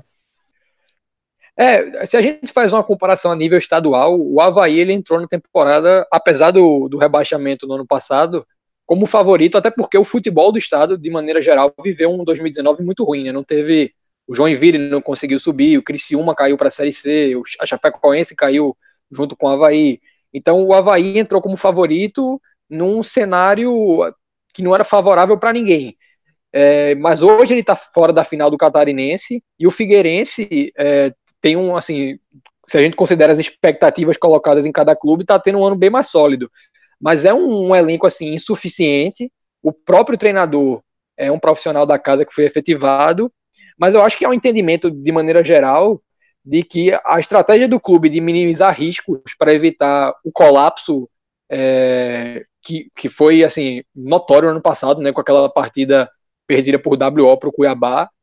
É, essa, esse contexto ele praticamente tira o Figueirense da briga, porque por mais capacidade de organização que o técnico possa ter, por mais fechado que o grupo possa estar, é um campeonato de 38 rodadas. Então eu, assim, é, dado esse contexto, Vila, eu, eu acho que tua leitura foi precisa. Eu acho que desses times, a exceção do Brasil de Pelotas, que também está num, numa linha bem parecida com o Figueirense, ele é o que mais distou aí desse, desse escalão de, de acesso em termos de competitividade, de, de possibilidades. É, tá bem aquém do Figueirense, que é assim, figurinha carimbada no, no G4. Bom, então, para a gente amarrar aqui o critério, não ficar tão vago, é, nessa, nesse fator aqui, camisa, nesse grupo a gente vai colocar Cruzeiro, Vitória, Náutico, América, Chapecoense, Ponte Preta e Havaí. É isso? Isso. Pode fechar a régua. Passa a régua. Passa a régua. Então, é, vamos aqui para o próximo é, tópico que eu acho dos mais importantes, que é o que representa o, o desempenho de momento né, das equipes, que é justamente esse critério de força na temporada, né, Fred? É um critério muito importante, Celso. Ano passado, por exemplo, por esse critério, veja como a gente apontou quatro clubes por esse critério que talvez fossem os quatro que deveriam ter subido. A gente apontou por força na temporada em ordem: Red Bull Bragantino, Atlético Goianiense, Esporte e América. O América perdeu a vaga daquele jeito para o Curitiba. No Ou último seja, jogo. No último jogo e daquele jeito, né? Assim, daquele jeito, jogando em casa. É, pipocada, deu uma pipocada, deu uma pipocadazinha gigantesca. Ou seja, esse ponto, esse segmento, ele é tão importante que quase a gente fecha com esse segmento. Porque no final das contas é o que mais vale agora. Esse ano vai ser muito difícil fazer essa análise. Porque a gente tem o início de temporada, quatro meses parado e um retorno muito em cima da Série B. A gente vai analisar desempenhos aqui a partir de agora de dois jogos, três jogos, nenhum jogo oficial no retorno. Fica muito mais instável. Tá? É muito difícil a gente apontar quem está bem nessa temporada. Eu tenho, eu tenho até um, um, um quarteto, um, um, quarteto que eu acho que tem um saldo positivo até aqui, mas a gente vai passando pelos estados para ver se se confirma isso. O meu quarteto, quem está positivo nessa temporada, ele é formado por América Mineiro, Ponte Preta pós-paralisação, Cuiabá pré-paralisação e Confiança são os quatro times que me parecem no, na nota azul, digamos assim. Mas a gente vai passar é, por dar uma geral um pouco dos outros times, para a gente ver se mais alguém se junta a esse grupo ou mesmo se esse grupo se mantém. Porque é uma. É uma... Fred, desses grupos aí que você falou rapidamente, já, já concordo com três. Principalmente com dois. Ponte e América. É, esses eu acho que são, são indiscutíveis. Esses, esses para mim, são, assim, o, de, é, é, separando essa questão da temporada atípica, né? Mas Ponte e América, inclusive eles se enfrentam na primeira rodada, é, são os dois que largam bem. Assim, você, o confiança é aquele bem, mas assim, com um pezinho atrás. Eu, eu ainda tenho um pé atrás com confiança, tá? Porque é um, é um tipo de jogo de, de que não, talvez não se sustente em 38 rodadas. É, e o Cuiabá ficou muito para trás, a análise dele, né? Tá muito para trás. Mas Ponte América, eu, eu assino embaixo, dos quatro que você citou aí. Então a gente vai passar é, do sul ao nordeste. E aí Rodolfo está aqui, Rodolfo é um cara que acompanha isso muito de perto e vai ajudar a gente a fazer, a partir desse tópico, até um, uma atualização do que está acontecendo. Acho que é um momento importante para isso. Eu começo essa viagem, basicamente, pelo Rio Grande do Sul, Rodolfo. No pós-pandemia, a gente teve o Juventude fazendo três jogos, né? venceu dois e perdeu um. Essa derrota, ele jogava pelo empate na última rodada, para se classificar para a semifinal do segundo turno do Campeonato Gaúcho e perdeu do Novo Hamburgo em casa por 3 a 2 freando né, sua possibilidade ali de classificação. E aí, tanto o Juventude quanto o Brasil de Pelotas, no Campeonato Gaúcho, eles fizeram o Juventude nos dois turnos brigou pela classificação, mas não se classificou, e o Brasil de Pelotas nem isso. Ah, e você, particularmente, conhece bem o Juventude, porque o América está no meio de um duelo com o Juventude é, pela quarta fase da Copa do Brasil, que pode turbinar financeiramente o Juventude, né? Ou América, ou América. Vamos, vamos Claro, fazer o. claro.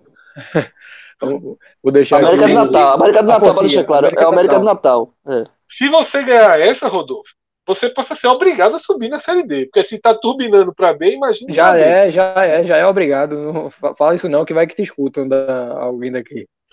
É, mas, assim, a tua leitura, Fred, ela, é- começando pelo Juventude, ela é muito precisa no, no cenário de, de remodelação, assim, de reestruturação, porque o começo de ano do Juventude ele foi muito aquém da expectativa para um time que manteve treinador e manteve base.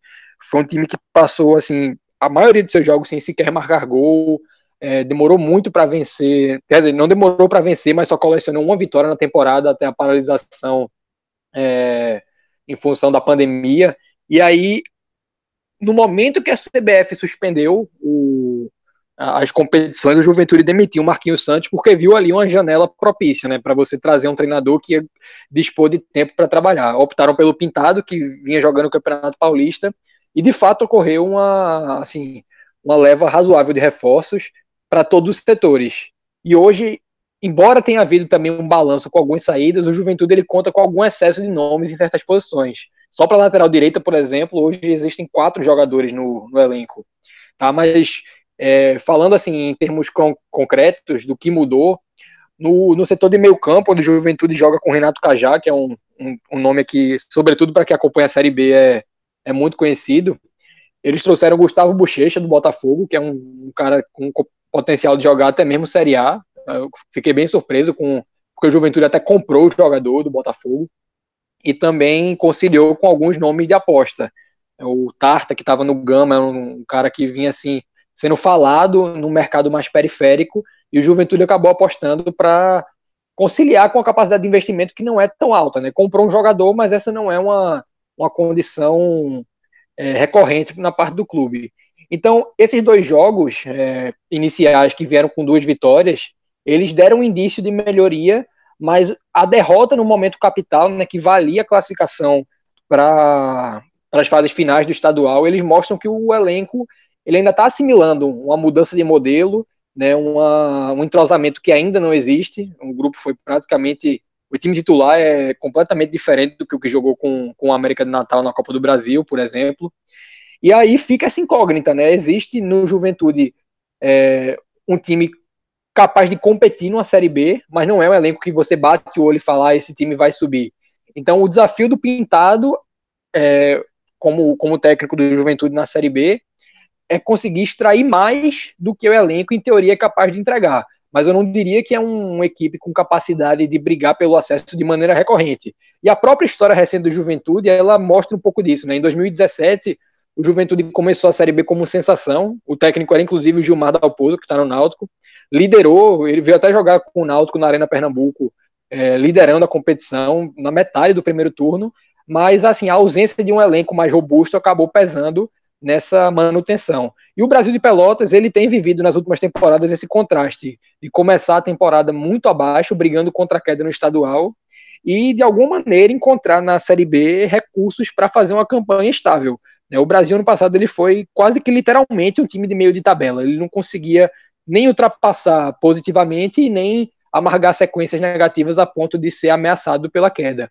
Hoje, é, aquele a nosso debate a respeito da perda da força de mandante, ele pesa muito num, num, time que é historicamente caseiro, e fica o paradoxo aí de ter um elenco bem limitado, tá? Qualquer assim, pesquisa ao elenco do Brasil de Pelotas mostra um grupo muito aquém dos padrões de uma Série B, eu acho bem pouco competitivo, mas tem um técnico que historicamente consegue fazer boas campanhas com grupos limitados, que é o Emerson Maria, já subiu, já foi campeão da Série B com o Joinville, no ano que tinha um Vasco, é, com Kleber, Gladiador, com Douglas no elenco.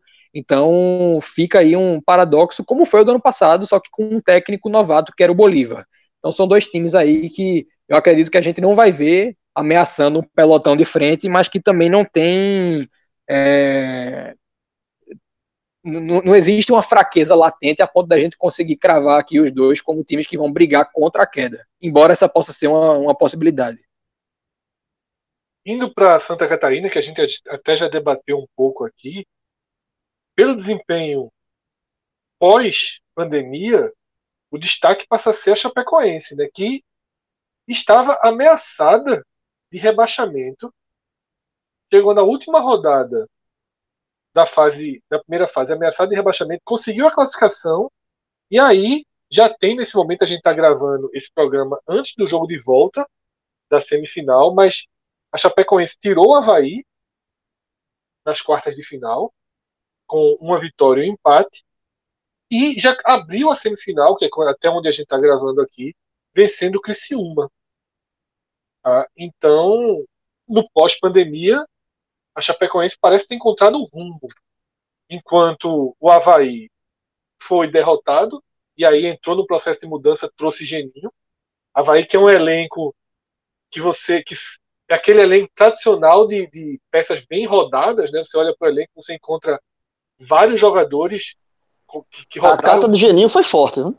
É, e você tem Ralph, você tem Valdívia, você tem Wesley. É um time é, é, é, daqueles que você olha assim, meu amigo, dinheiro foi gasto ali.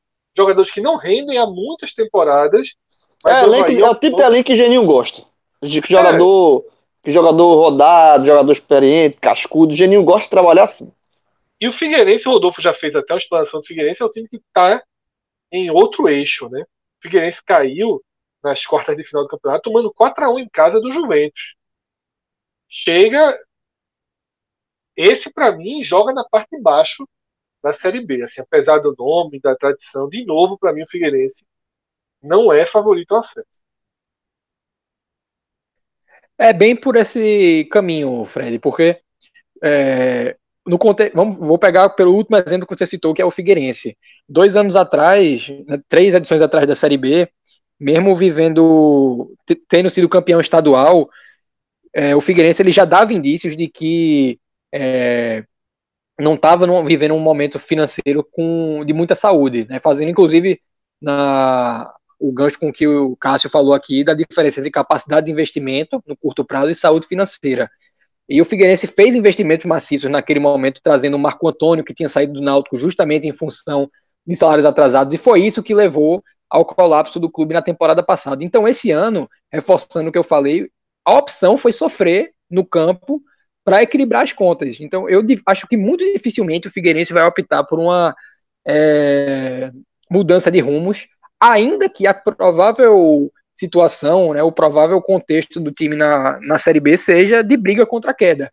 O momento do clube, ele é de um entendimento de que é melhor o Figueirense cair, tentando se equilibrar, do que correr o risco de colapsar novamente em função do curto prazo. Tá? Então ele realmente destoa desse, dessa briga, apesar do nome, apesar da tradição na própria competição. Tá? A Chapecoense, a recuperação que o Humberto Lauser proporcionou ao time a nível estadual, ela demanda que se acredite mais confiança nessa Série B, mas em função de algumas limitações de plantel, ausência de, dessa capacidade de investimento que permitam uma qualificação acentuada, eu acho que vai ser difícil a gente ver a Chapecoense consolidada na luta, caso não haja uma. Assim, é muito difícil você ver uma consistência é, recorrente, uma, uma, consistência recorrente, pleonasmo. Mas é difícil você ver em elencos enxutos uma consistência como teve, por exemplo, o Náutico de 2011, um time que tinha os 11 titulares e era somente isso. Né? Não tinha assim, quando saiu o Chiesa, não tinha um atacante para jogar, quando saiu Eduardo Ramos, não tinha um meia para entrar. É, e a Chapecoense vive um pouco disso e faz até um mercado confuso. Hoje eles contrataram o Lucas Tocantins, que é um cara que fez uma boa campanha no Paranaense pelo Cascavel, e trouxeram junto com ele o Thiago Ribeiro, que é um medalhão, na Série B do ano passado até jogou pelo RB Bragantino. mas que assim já vive um momento de decadência e que não consegue performar sequer no nível da Série B. Então eu acho que não, não vai conseguir engrenar dentro dessa, é, dessa confusão mercadológica, dentro dessa, é, desse momento até difícil financeiramente, porque a Chapecoense perdeu um pouco os rumos né, na gestão do clube, viveu um pouco de dificuldades financeiras ano passado. E aí a gente chega no Havaí, que, como você falou, trouxe o Geninho buscando um nome capaz de gerir um grupo, de certa forma, estelar. Se a gente é, pesa pelo menos os nomes. Eles começaram a temporada surfando a onda dos técnicos estrangeiros. É, veio um português, o Augusto Inácio. Foi uma experiência bem curta, interrompida para a contratação do Rodrigo Santana, que é um nome emergente, surgiu bem no Atlético Mineiro, mas são perfis opostos e a busca por Geninho ela re resulta nessa é, procura pelo, pela minimização de riscos que vieram embutidos nas apostas feitas anteriormente. E aí você trouxe os nomes do Valdívia, do Ralph, mas tem também no elenco o Rildo, né, o Bruno Silva, volante, Rafael Pereira, zagueiro, Gledson, goleiro, é, o Renato, lateral direito, que joga como ponta, até subiu com o Geninho já com o Havaí. Realmente é um. Destoa, por exemplo, do Figueirense, que está usando a base. É, são assim, perfis antagônicos para times de uma mesma cidade. E eu acho que a dificuldade do Geninho, se comparado a outros anos, é que ele conta, eu concordo assim com a linha de, de João, de que ele, ele gosta de ter no seu elenco jogadores de liderança, nomes rodados, mas eu acho que esse elenco do Havaí, ele consiste basicamente nisso. É um grupo que é, tem até uma certa similaridade com o Ceará, que foi desenhado por Argel esse ano. É uma potencial bomba relógio, mas o Geninho é um cara com a capacidade de equilibrar esse grupo e fazer ele render. Eu só acho que esse acaba sendo um desafio maior do que ele encarou em 2014 e em 2018, os dois anos que ele subiu o Havaí. Aí, fechando a região sul, né, no Paraná, a gente tem Operário e Paraná. Ano passado, o Paraná fazia uma temporada interessante, né, portas da Série B. Foi uma espécie de quinto time que a gente vinha apontando. Esse ano, não. Né, o Paraná é, já não estava muito bem antes da paralisação, depois volta com duas derrotas, ainda que tenham sido duas derrotas para o Curitiba mas foi oitavo né, na fase de classificação, por isso que ele pega o Curitiba. E o Operário, ele foi o quarto na primeira fase, mas acabou caindo para o Cianorte, um, saiu pelo saldo de gols, uma vitória e uma derrota. Parecem clubes que vão para o meio de novo, né, jogar ali no meio da classificação. O Operário tem, como a gente comentou mais assim, acho que depois do Náutico, o Náutico no patamar de cima, o Náutico no operário, o operário no patamar Fred. do meio, são os times que mais sentem a ausência da torcida. É, o Operário é um time que na temporada passada demonstrou muita força como mandante e pecou muito como visitante. E eu acho que essa tende a ser uma dificuldade para o Operário, tá? Mas como eles têm um treinador que está lá há quatro anos e não, não tem assim uma ameaça iminente de queda, existe uma tendência aí de é, de margem para assimilação da dificuldade e recuperação, mas assim acho difícil repetir pelo menos o cerco que Fred citou ao G4. Não, não consigo ver o Operário brigando contra a queda por ter uma base sólida, mas também não acho que vai conseguir repetir a ameaça que foi em 2019. E o Paraná, ele entra nessa conceituação por ser um elenco assustadoramente jovem. Se você faz um levantamento de elenco no Paraná, só tem um jogador é, entre os meias e atacantes da, do elenco que está acima dos 27 anos. É um time assim que, de poucos pilares experientes. É, a bem dizer, é, completando a análise aqui, somente um jogador no plantel inteiro está acima dos 30 anos.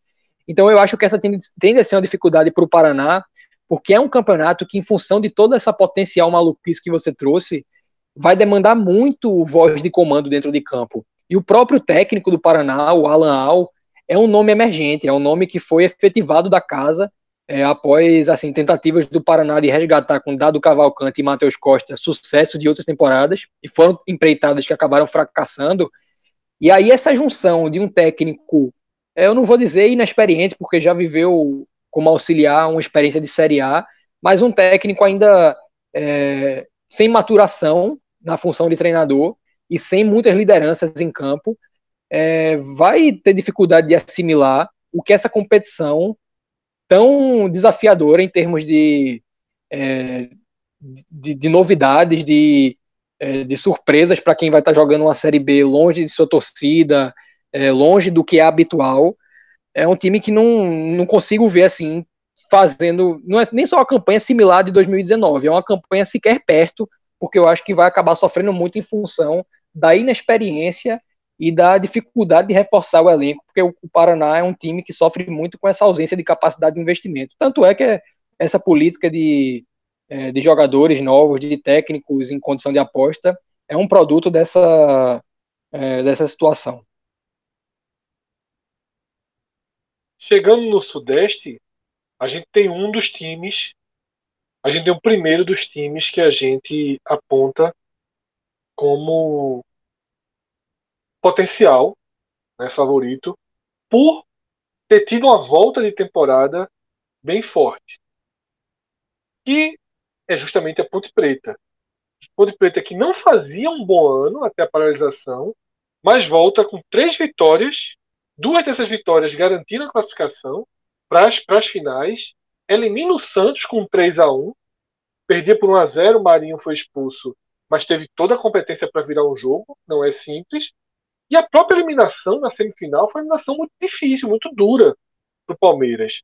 Quando você tem esses resultados já uma semana no início da Série B, a gente não imagina aqui Náutico, Vitória, CRB ganhando o Santos por 3 a 1 na Vila, nem vendendo caro para o Palmeiras uma vaga na final. Claro que são contextos diferentes.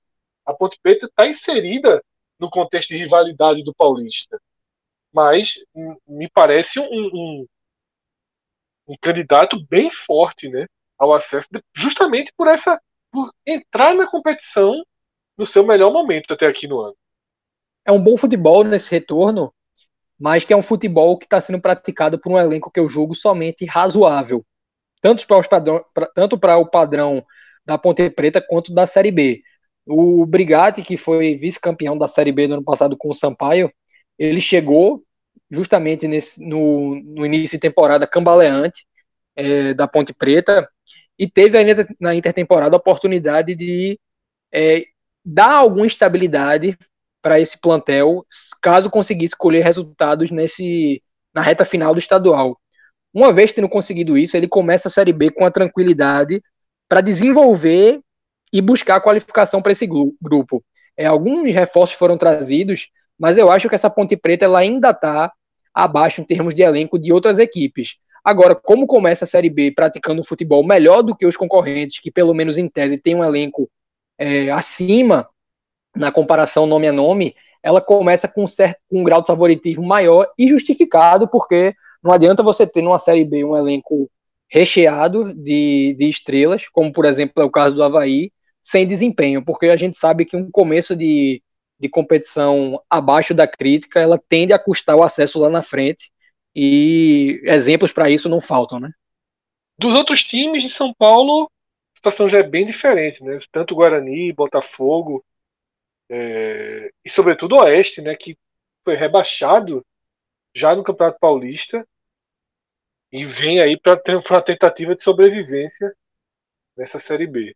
É, o Oeste ele segue a tendência de temporadas anteriores de ser uma filial do Corinthians. Né? A maioria dos nomes é, que habitam o elenco do Oeste são emprestados pelo, é, pelo Corinthians. Não há assim, uma, uma filosofia de trabalho como já houve num Grêmio Barueri, num Santo André.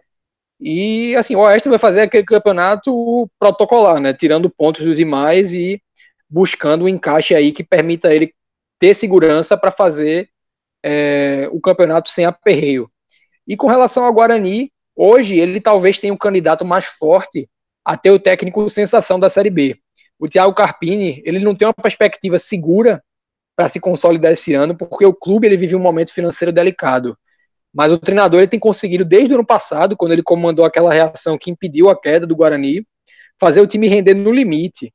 E a ausência de peças mais qualificadas, eu creio, será o que, junto com a dificuldade financeira, vai acabar impedindo uma realização, a realização de uma campanha, eu não vou dizer de acesso, mas pelo menos habitando a metade superior da tabela. Tá? Essas limitações ela tendem a ser um, um, um problema muito grande para o Guarani, que podem acabar colocando o time aí, não numa campanha de rebaixamento, mas numa briga contra a parte de baixo. E indo para Minas, a gente tem um clube com destaque na temporada. A gente está gravando no meio da semifinal entre o América Mineiro e o Atlético Mineiro. O América perdeu o jogo de ida por 2 a 1 Talvez quando você estiver ouvindo essa semifinal já tenha sido definida. Lisca, um treinador que a gente conhece os altos e os baixos. E conhece muito, inclusive, é inclusive o podcast conhece ele, né? Muito bem, né? A gente é. sabe do que ele é capaz. E o Cruzeiro, que fez um campeonato mineiro ruim, não se classificou para as finais. Na Copa do Brasil, tá com 2 a 0 em casa, né? Perdeu por 2 a 0 do CRB, vai disputar a volta dia 26 em Maceió. Mas nesse quesito aqui, força demonstrada na temporada, o América está acima do Cruzeiro, né, Rodolfo? O América é possivelmente a equipe que apresenta o melhor futebol entre as 20 que vão jogar a Série B. Lisca, ele herdou uma base muito sólida de Felipe Conceição, é, e a continuidade ele é o grande alicerce do, do esqueleto do América. Sete dos, dos 11 titulares que jogaram a semifinal contra o Atlético Mineiro no domingo são remanescentes, pelo menos de 2019, alguns até mais longevos. E o time ele foi reforçado com o retorno do Messias, que é um zagueiro que estava no futebol português. É, e aí, dois fatores são dignos de, de ressalva aqui. O primeiro deles é o histórico de Lisca, que, se por um lado tem a capacidade de organizar equipes acima da média, essa capacidade ela contrasta com a dinamite temperamental, né, que acabou corrompendo alguns trabalhos deles, até na Série B, o Náutico de 2015, o Paraná de 2007, 2017, e o segundo é a necessidade de reforços pontuais. Eu tenho visto o América Mineiro jogar é, desde de que Lisca assumiu, é um técnico que eu gosto muito de acompanhar, e hoje a sensação que eu tenho, fazendo um comparativo antes e depois, é que o América, ele tem, Lisca, ele tem extraído do América o máximo possível e em função desse, desse desempenho no limite, os períodos de oscilação eles vão ser inevitáveis. E aí existe um grupo que é suficiente para ser competitivo, mas que para ser para concretizar esse favoritismo que a gente estabelece aqui, ele vai precisar de duas a três peças pontuais. E passando para o Cruzeiro, é, não tem como a gente falar no momento do, do time sem considerar o que representou a busca por Anderson Moreira ele distou, o Cruzeiro ele distou, né, de qualquer outro time do famigerado e decadente G12. Até mesmo Vasco e Botafogo, que jogaram Série B nessa década já longe de serem absolutos, como foi o Corinthians em 2008, ou pelo menos seguro como foi o Palmeiras de 2013, é, esse momento delicado no, do extracampo do Cruzeiro, ele torna o time suscetível a ser o primeiro do seu quilate, né, a jogar uma Série B sem bater e voltar. E, obviamente, mesmo nessa condição abaixo da crítica. Existe no elenco com Fábio, com Jean Rafael, eh, Marcelo Moreno, condições, capacidade de sobra para habitar um G4, até buscando título. Mas essa não é uma aposta certa. E aí, após o fracasso de Adilson Batista, nessa transição 2019 para 2020, é, o, time, o Cruzeiro buscou Anderson, que foi campeão da Série B de 2012, possivelmente a mais difícil da, da história nesse, nesse formato pontos corridos integral. E em 2017, com o América Mineiro, tendo o Internacional na Série B. E aí é um nome que vem para ser âncora de um time que precisa de um mínimo de estabilidade para jogar essa Série B em condições inusitadas. E o próprio Enderson, é, que já veio num pacote de segurança, está mostrando a predileção por nomes que ele já conheça, né? Ele pediu o retorno de um Henrique, que eu, na verdade, não tenho certeza se trabalhou com ele, mas é um nome com história de uma década no Cruzeiro. E recentemente trouxe o Giovanni, lateral esquerdo, que trabalhou com o Anderson no América e que ele chegou trouxe a, Regis a levar do Bahia, Bahia. Né? Isso, Regis, o próprio estava é, lá também. Pois é, então assim, existe hoje no, no Cruzeiro um clima que já é fúnebre e a perda de um acesso seria uma sentença de morte. Então, a busca por Anderson e as ações de Anderson já dentro do clube, elas buscam de qualquer forma evitar essa tragédia. Sobre o Cruzeiro, Cássio, é, a gente tende a. Muitas vezes, os clubes maiores, a gente tende a achar que as punições não são aplicadas. Essa punição da FIFA, que em tese já tirou seis pontos do Cruzeiro, ainda ameaça o rebaixamento. A gente deve considerar o Cruzeiro jogando esse campeonato com menos seis? ou possibilidade de reversão é Fred, real? pelo, Porque que, pelo, pelo que eu entendi, esses seis pontos já foram. A- é, o o também prazo entendimento pra- também é esse, é. o- o- o- esses seis pontos já estão debitados já. Ah, o prazo que, que expirou era justamente para evitar isso aí. Aí o, ele- o clube corre para um próximo prazo, para evitar uma punição maior, mas acho que aí é, é menos seis. E é um clube atolado do jeito que está, com menos seis. Ou seja, é, historicamente são o quê? 64 a 65 pontos. Mantendo essa média, o Cruzeiro tem que fazer uma campanha de 71 pontos. Campanha de jeito que Fortaleza tá. que a gente citou no início. É muito ponto, meu irmão. Porque tu vai fazer seis pontos, seis pontos são duas vitórias, bicho. É, ou então uma vitória e três empates. Seis pontos, velho, seis pontos faz um estrago grande, velho. Já Grande. fez, já, veja, Já, já, já, fez no já momento grande. que se É. mantiver. Aquela os- fala de Belintani, só- aquela fala de Belintani em que ele fala que trocava tranquilamente o título estadual por três pontos na, na, na Série A. Eu acho que o Cruzeiro, de maneira geral, hoje trocava os próximos dez campeonatos mineiros por seis pontos na Série B. Inclusive, eu vi até alguns torcedores do Bahia dando uma cornetada nisso, que a galera pegou a escalação com alguns jogadores que vêm do time principal e disse, ó, pra quem trocava, pô, tá com muito titular aí, viu? O time que tá jogando o Campeonato Baiano, que, que fez a semifinal. É, e voltando, voltando pra, pra Série B, no momento, que, no, no momento em que a campanha do Cruzeiro, considerando a, a média histórica, sobe para 70 ou 71 pontos, ou seja, subir com 64 ou 65, meu amigo, eu acho que ele, eu acho que ele, é, que ele ainda vai brigar por- pela vaga. Bem, mas já vai ser no aperreio. Já vai, já vai ser, tipo, engrenou no campeonato. Se for aquela campanha é, ganha e perde, não vai chegar em lugar nenhum. Ele- o Cruzeiro vai ter que fazer uma campanha daquelas que o cara nada, nada de braçada, que ele poderia Se ser do até... Vasco, a do Vasco em 2017. E A do 14, Fortaleza. e A do 14. Fortaleza Não, é o não, melhor não. exemplo. Não, não, não, não. Eu tô usando assim. Um exemplo de um clube grande que subiu, mas não fez uma grande campanha. Foi o Do Vasco, Vasco, em em 2016. 2014. É isso que eu ia falar. O- Cruzeiro, se subir, vai ser igual o Vasco em 2014, que subiu na última rodada, arrastado, sofrendo. É, Vamos e pegar o Vasco- se, eu não me engano, não Vila, o Vasco só 2016 pegando ano ele subiu em terceiro. João, ano passado, quarto colocado, Atlético Goianiense somou 62 pontos e ficou bem abaixo, já foi, foi bem brigado ali, precisou daquele pontinho. O terceiro lugar, o Coritiba já fez 66, já- ou seja, mais de uma rodada de diferença. O Sport 68 e o Bragantino 75. Tomando por base o Atlético Goianiense, que foi uma campanha de aperreio, onde ele conseguiu acesso na última rodada, significa que nessa lógica, fazendo essa campanha do Atlético Goianiense de aperreio, o Cruzeiro tem que somar 68 pontos. 68 pontos é justamente a campanha, do- é a campanha que o Sport fez, que foi uma campanha completamente segura. Quase, campanha quase não Sport perdeu. quatro derrotas. Eh, Empatou muito, inclusive. 17 vitórias, 17 vitórias, 17 empates e quatro derrotas. Para o Cruzeiro ter uma campanha segura, aliás, desculpa, para o Cruzeiro subir com a campanha de aperreio, como foi a do Atlético Goianiense, ele vai ter que fazer uma campanha segura, como foi a do Sport. Vê que equação complicada. Sem torcida, É. sem o Mineirão, sem o Mineirão com Sem o 60 Mineirão. mil, pra dar aquele abraço. Mas, né? não, e o que é pior de, de ter essa torcida? Porque time de massa é uma coisa que está se falando pouco, que é o seguinte, é, porque a torcida tem, duas, ela tem dois caminhos, a pressão a favor e a, e a pressão interna.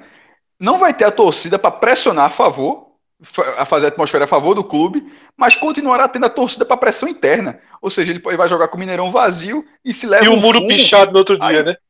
é, exatamente. A- a- a- tipo, ele, ele não vai, ele não vai ter o Mineirão lotado para apoiá-lo nos Mas vai jogos. ter rede social vai pra ter aquela cornetar. massa gigantesca, mas vai ter a massa gigantesca. Não só cornetar, João. Não é só rede social, não. É, é muro, é, é- é quadro de sócios indo lá para baixo, queda de camisa, protesto, o dia todo infernizando vida de dirigente em rede, em rede social e de qualquer outra coisa. Meu irmão, ou, ou seja, só vai ter o ônus. não vai ter o E bônus. vem cá, É, o. Cruzeiro pode perder mais pontos ainda na FIFA ou acabou? Sempre pode. Não, né? Ele, veja pode. só, nesse momento, é, Pode, os pode pedidos, já pô. tem um ou dois pedidos para ele ser rebaixado, sumariamente rebaixado. A bronca É. aqui, a bronca aqui na questão do Cruzeiro tem muito clube parecido. Na hora que você olha o Cruzeiro, você fica pensando, como é que o esporte não levou uma punição dessa ainda? E na hora que levar, como é que vai, como é que vai evitar não levar outra? Que é a mesma coisa do Cruzeiro. O Cruzeiro levou e o Cruzeiro simplesmente não tem. Se não aparecer, se não aparecer Bi- Bill Gates aí para botar dinheiro no clube, não tem, veja, não tem, só levou uma punição, não tem onde tirar. O Vitória pode tomar Entrou também. num buraco muito grande. Então, é, mas tomar mas é- foi exatamente o que eu falei. Se ficar desse jeito, o vai ter muito, vai, vai terminar que nem aquele GP de Mônaco de 1996, meu irmão, que terminou quatro pilotos na, na corrida. Por quê? Vai ter- vai- muita gente pode ser eliminado, porra. E quem ganhou foi, foi, foi um francês, foi. É, porra, foi da Olivier Panis, Olivier Panis. Olivier Panis, É, da esse- Ligier, Ligier, será que é? Ligier, Ligier. Acho que foi. Ligier. Ah. Ricardo. Esse que é o ponto aí. O que, o que eu queria, Muitos o que times podem ser dizer punidos assim, dessa forma. Não, a gente está analisando o Cruzeiro que já está mal, de, a, situação difícil nesse, na largada, sendo que ele ainda pode ser mais punido ainda, né? Ou seja, bem, bem complicado realmente. É, a própria punição dele tira ele de vez, joga ele pra terceira divisão. Veja só, qualquer outra punição joga ele pra terceira divisão. Não tem mais outra outra saída. É, indo pro saindo, né, do sul e sudeste, a gente vai pro pro clube que faz uma temporada boa. Que é o Cuiabá, não tinha perdido ainda no seu campeonato estadual. Antes da paralisação, tinha disputado nove jogos. Chamusca, o treinador. E depois da paralisação, o campeonato é, Mato Grossense não, re- não foi retomado. E aí a gente vai para aqueles contrassensos do futebol. É proibido o campeonato ma- Mato Grossense, mas o Cuiabá vai jogar o brasileiro lá. Hum, Difícil entender. Ele fez dois amistosos. Como o campeonato goiano também não voltou, ele enfrentou o Goiás e o Atlético Goianiense. Dois clubes de Série A empatou com o Atlético 1 a 1 e ganhou do Goiás por 2 a 0. Então, Rodolfo, em que lugar a gente pode projetar esse Cuiabá dentro das poucas Bom. informações? Bom saber desses resultados, viu? É, bom saber. Bom saber desse resultado. Não, não tava sabendo, não. Não tava sabendo, não. Bom. bom. Eu em gostei. Goiânia, viu, Cássio? Os dois fora. Oh, meu Deus do céu. Oh, isso aí. O Cuiabá, Fred, ele é uma espécie de luverdense repaginado, né? Aquele luverdense que a gente viu é, habitar a Série B por alguns anos, nessa, ainda nessa década, Rodolfo, e fazendo boas que você- campanhas. eu entendi o que você falou e você vai terminar seu raciocínio, eu concordo. Mas um torcedor do Cuiabá escutando isso, o cara deve ter ficado muito puto agora, viu? É como Ah, se mas- fosse. Eu entendi, é como se fosse assim. O Náutico é como se fosse o esporte. Assim, assim ainda bem que confusão da porra, o Santa Cruz. Mas, velho, Eu- existe um- uma dificuldade em negar isso tão grande que até os jogadores são, de certa forma, os mesmos. Assim, não, É não escalação demais, fiel, mas o lateral esquerdo, Paulinho, o próprio Jean Patrick, que estava no, no esporte, jogou acho que em 2016 no Luverdense. E a própria manutenção de treinador, né? O Luverdense passou muitos anos com o Júnior Rocha, que acabou vindo para o Santa Cruz. E hoje o Chamusca ele está quase um ano eh, no comando do Cuiabá. E antes dele, o Itamar Chuli estava desde o começo de 2018. Então, assim, são estratégias parecidas. E eu acho que vai ter um, uma longevidade do Cuiabá na Série B, pelo menos é, numa periodicidade parecida com a do Luverdense. Como esse é o segundo ano apenas do Cuiabá, eu assim, acho a expectativa que eu tenho, sobretudo porque o elenco do ano passado foi qualificado, veio um Rafael Gava para o meio-campo, que é um, um cara que no ano passado foi ventilado em vários times de Série B, mas acabou indo jogar no Campeonato Português. Em função disso, eu acho que o Cuiabá ele vai fazer uma campanha parecida com a do ano passado. É um time que assim a gente não vai ver atrás do meio de tabela, vai eventualmente é, poder até brigar por aspirar algo a mais, embora eu acho que falte elenco para ver esse gás é, e colocá-lo no G4, mas eu não consigo ver o Cuiabá, assim, até pelo Marcelo Chamusca, que é um cara que compete muito. Você não vê time do Chamusca fazendo uma campanha distante de, é, pelo menos, do meio de tabela. Então, apesar do, assim, da, da situação local, né, do, do veto ao futebol e da falta de ritmo de jogo que o Cuiabá vai ter, e isso pode pesar sobretudo no início da Série B, é um time que eu acho que vai estar, tá, no mínimo, no mínimo ali entre os dez primeiros. É, eu acho que também tem. Os indícios são interessantes para o Cuiabá. Eu acho que no campeonato tão aberto, no campeonato em que mando de campo deixa de valer, é bom ter atenção. O Cuiabá, a Chamusca, há um clube que tem o seu mando forte, tem a questão da torcida, muito mais pela dificuldade. Ninguém faz uma viagem curta para chegar até lá, é sempre um jogo desgastante. Dependendo da situação, é sempre um jogo que você evita. Se tiver uma, uma, alguma coisa de desgaste, você não leva o seu jogador principal. Acaba tendo cenários que ajudam o Cuiabá. Então a gente chega agora no eixo central do nosso programa, naturalmente, que é o Nordeste. E antes de mergulhar em Náutico e Vitória, que são os clubes que a gente acompanha mais de perto, queria saber, Rodolfo, se dos outros quatro a gente sublinha alguém. Se essa, essa temporada com saldo positivo, mas não necessariamente futebol interessante do confiança, deve projetá-lo para algo além da sobrevivência. E a dupla lagoana, para mim, é, é, vai disputar. Vai disputar aquela região próxima ao G4. Então, para mim, acho que a dupla lagoana merece uma atenção, mais até do que o próprio Confiança.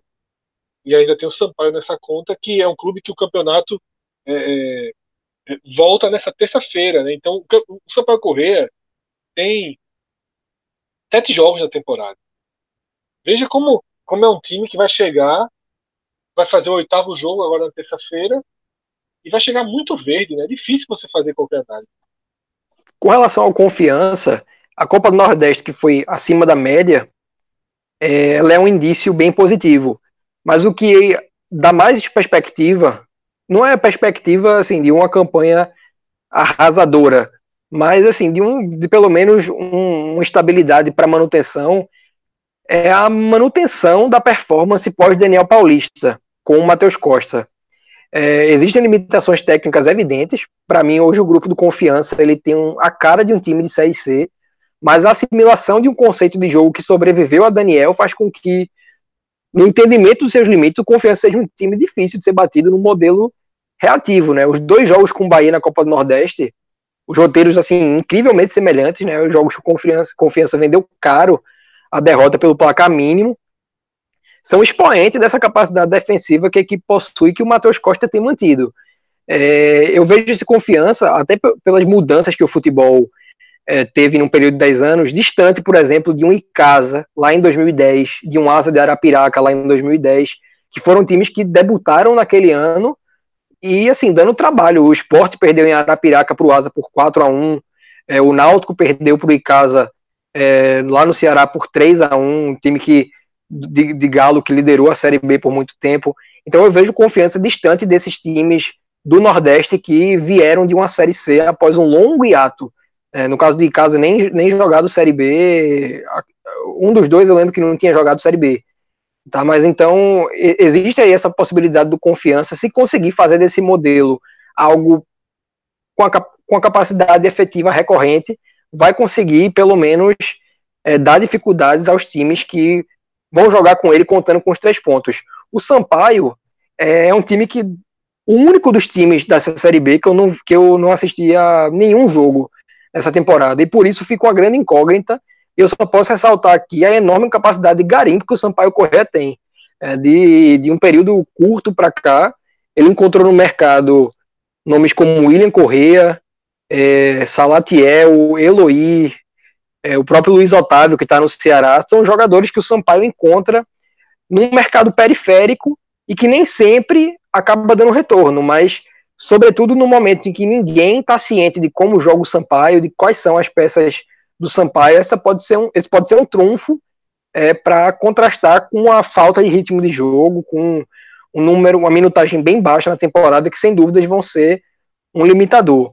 E aí, partindo para a dupla e de Alagoas, quem foi ouvinte recorrente dos telecasts da Série B de 2019 sabe das restrições que eu tenho com o modelo de gestão que é aplicado no futebol alagoano em geral.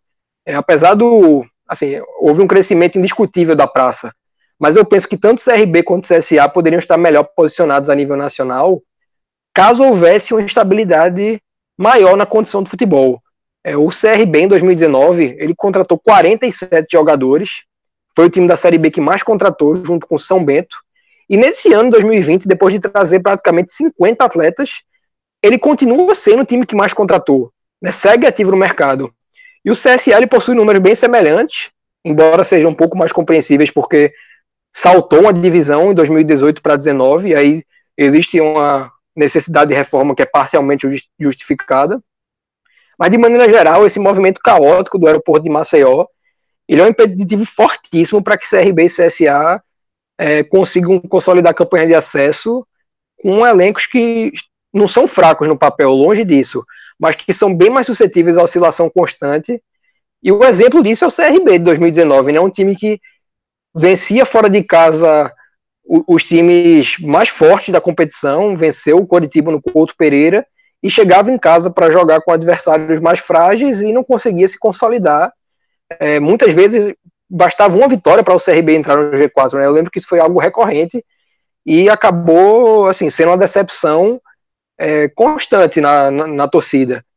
É, fica essa ressalva, mas eu também fa faço assim esse, esse coro seu de que são times que vão habitar a, a, briga pelo acesso e talvez pelo menos um deles consiga. Eu acho que o CRB, no, sob o comando do Marcelo Cabo, está numa temporada bem interessante, apesar de não ter tanto resultado, mas o desempenho está tá bem legal.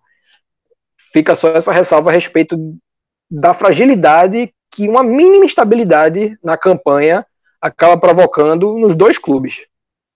Então agora a gente chega nos dois que a gente vai acompanhar mais de perto, né? Claro que a gente queria poder acompanhar todos do Nordeste com a mesma intensidade de telecasts e cobertura diária que a gente tem de Náutico e Vitória, mas eu queria essa visão. E eu vou começar por João.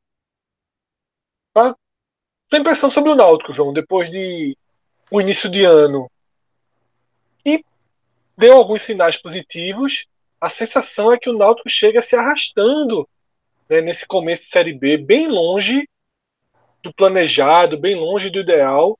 E a sensação que a gente tinha claramente antes da paralisação de que o Náutico seria um forte candidato ao acesso, ela esfriou um pouco, né? A gente vê o Náutico hoje mais para o meio do bolo, né?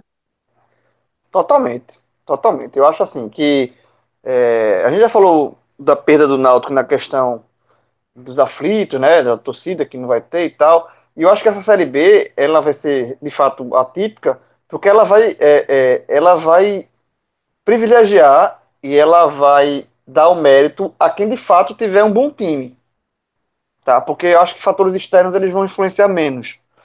E, e, e em ter um bom time, é, por exemplo, a gente falou, passou por, por, quase todos da série B e, e se falou do Cuiabá que não tem a tradição, mas tem um, um bom trabalho. Eu acho que é, é, é, bola e campo que vai, que vai definir os acessos. E o Náutico, neste momento, chega para começar a Série B com esse fator, que para mim vai ser determinante, algumas casas atrás de, de, dos times que de fato vão brigar pelo acesso. Eu acho que o trabalho do Oposo é um trabalho ruim, tá? é um trabalho que é, o Náutico que continua com o Dalpozo firme e forte, é um trabalho que chega para a Série B parece que o Náutico, o Náutico a gente falou também que é, são é, teve duas temporadas, né? Teve a temporada antes da pandemia e agora o retorno e o Náutico nenhuma das duas conseguiu se achar. Então o Náutico vai para a Série B com um time completamente desarrumado, um time que não se acha, que sem padrão de jogo, com problema no ataque, onde foram a, os maiores investimentos do clube é uma, um ataque que não consegue render, é, problemas na defesa, setor do meio de campo é, muito dependente de um jogador, que é Jean Carlos, que esse de fato é o diferencial do time. É, mas muitas é, é vai ser necessário fazer contratações para, principalmente para os dois setores principais, que são defesa e ataque.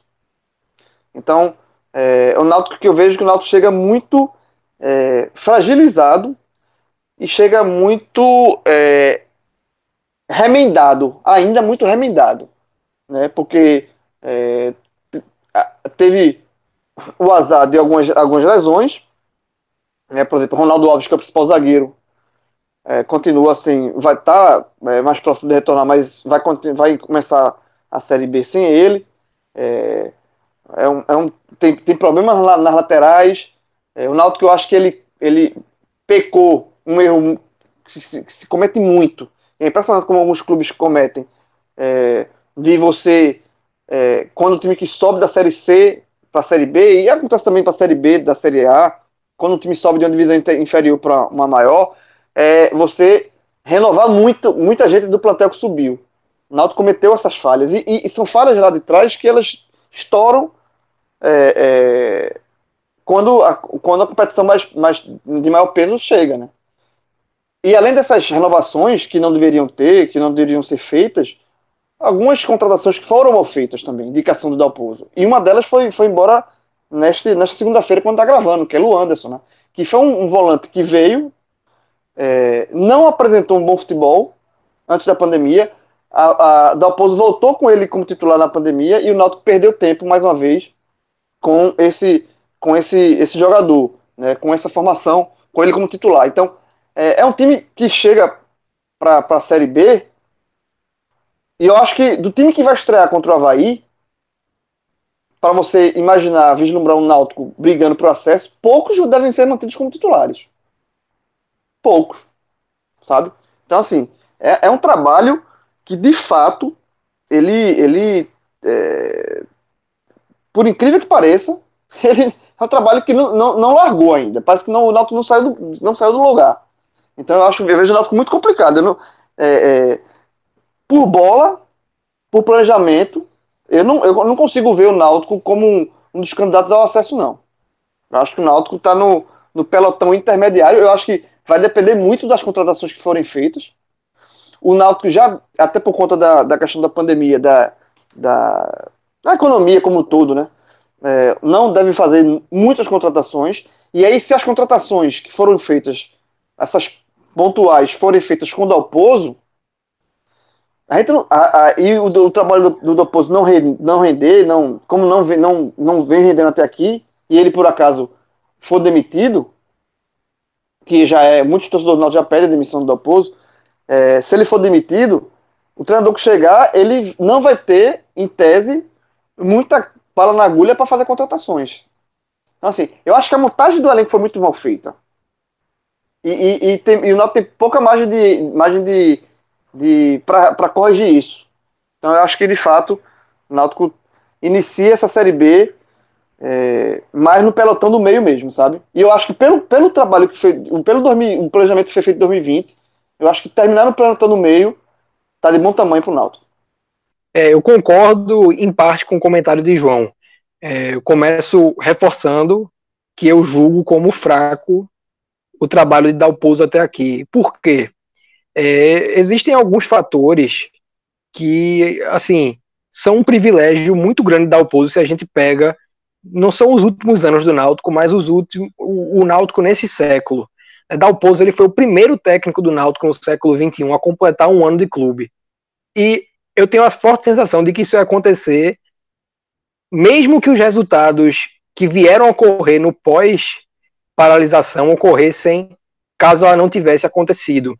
Eu acho que não. Ah, o perfil... Acho que não. Acho que ele tinha caído antes.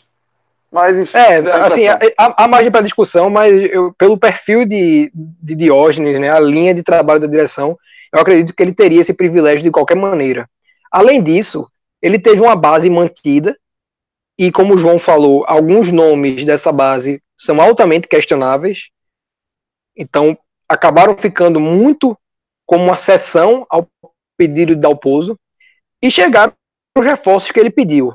Tá? Então aí, você já tem aí continuidade do próprio treinador, que é uma raridade no futebol, né, uma manutenção de plantel e a qualificação dentro dos nomes solicitados.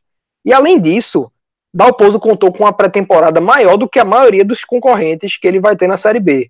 Porque como a temporada 2019 do Náutico ela acabou em outubro, a apresentação do, dos remanescentes, não do grupo como um todo, mas de boa parte dele, ela ocorreu ainda em dezembro de 2019. E além dessa pré-temporada, e aí não foi um privilégio só dele, não diria nem privilégio, porque foi uma situação atípica e completamente infeliz, mas houve uma intertemporada. Né? Então, o Dalpozo ele teve um tempo de trabalho que é assim completamente fora da curva no, no futebol brasileiro.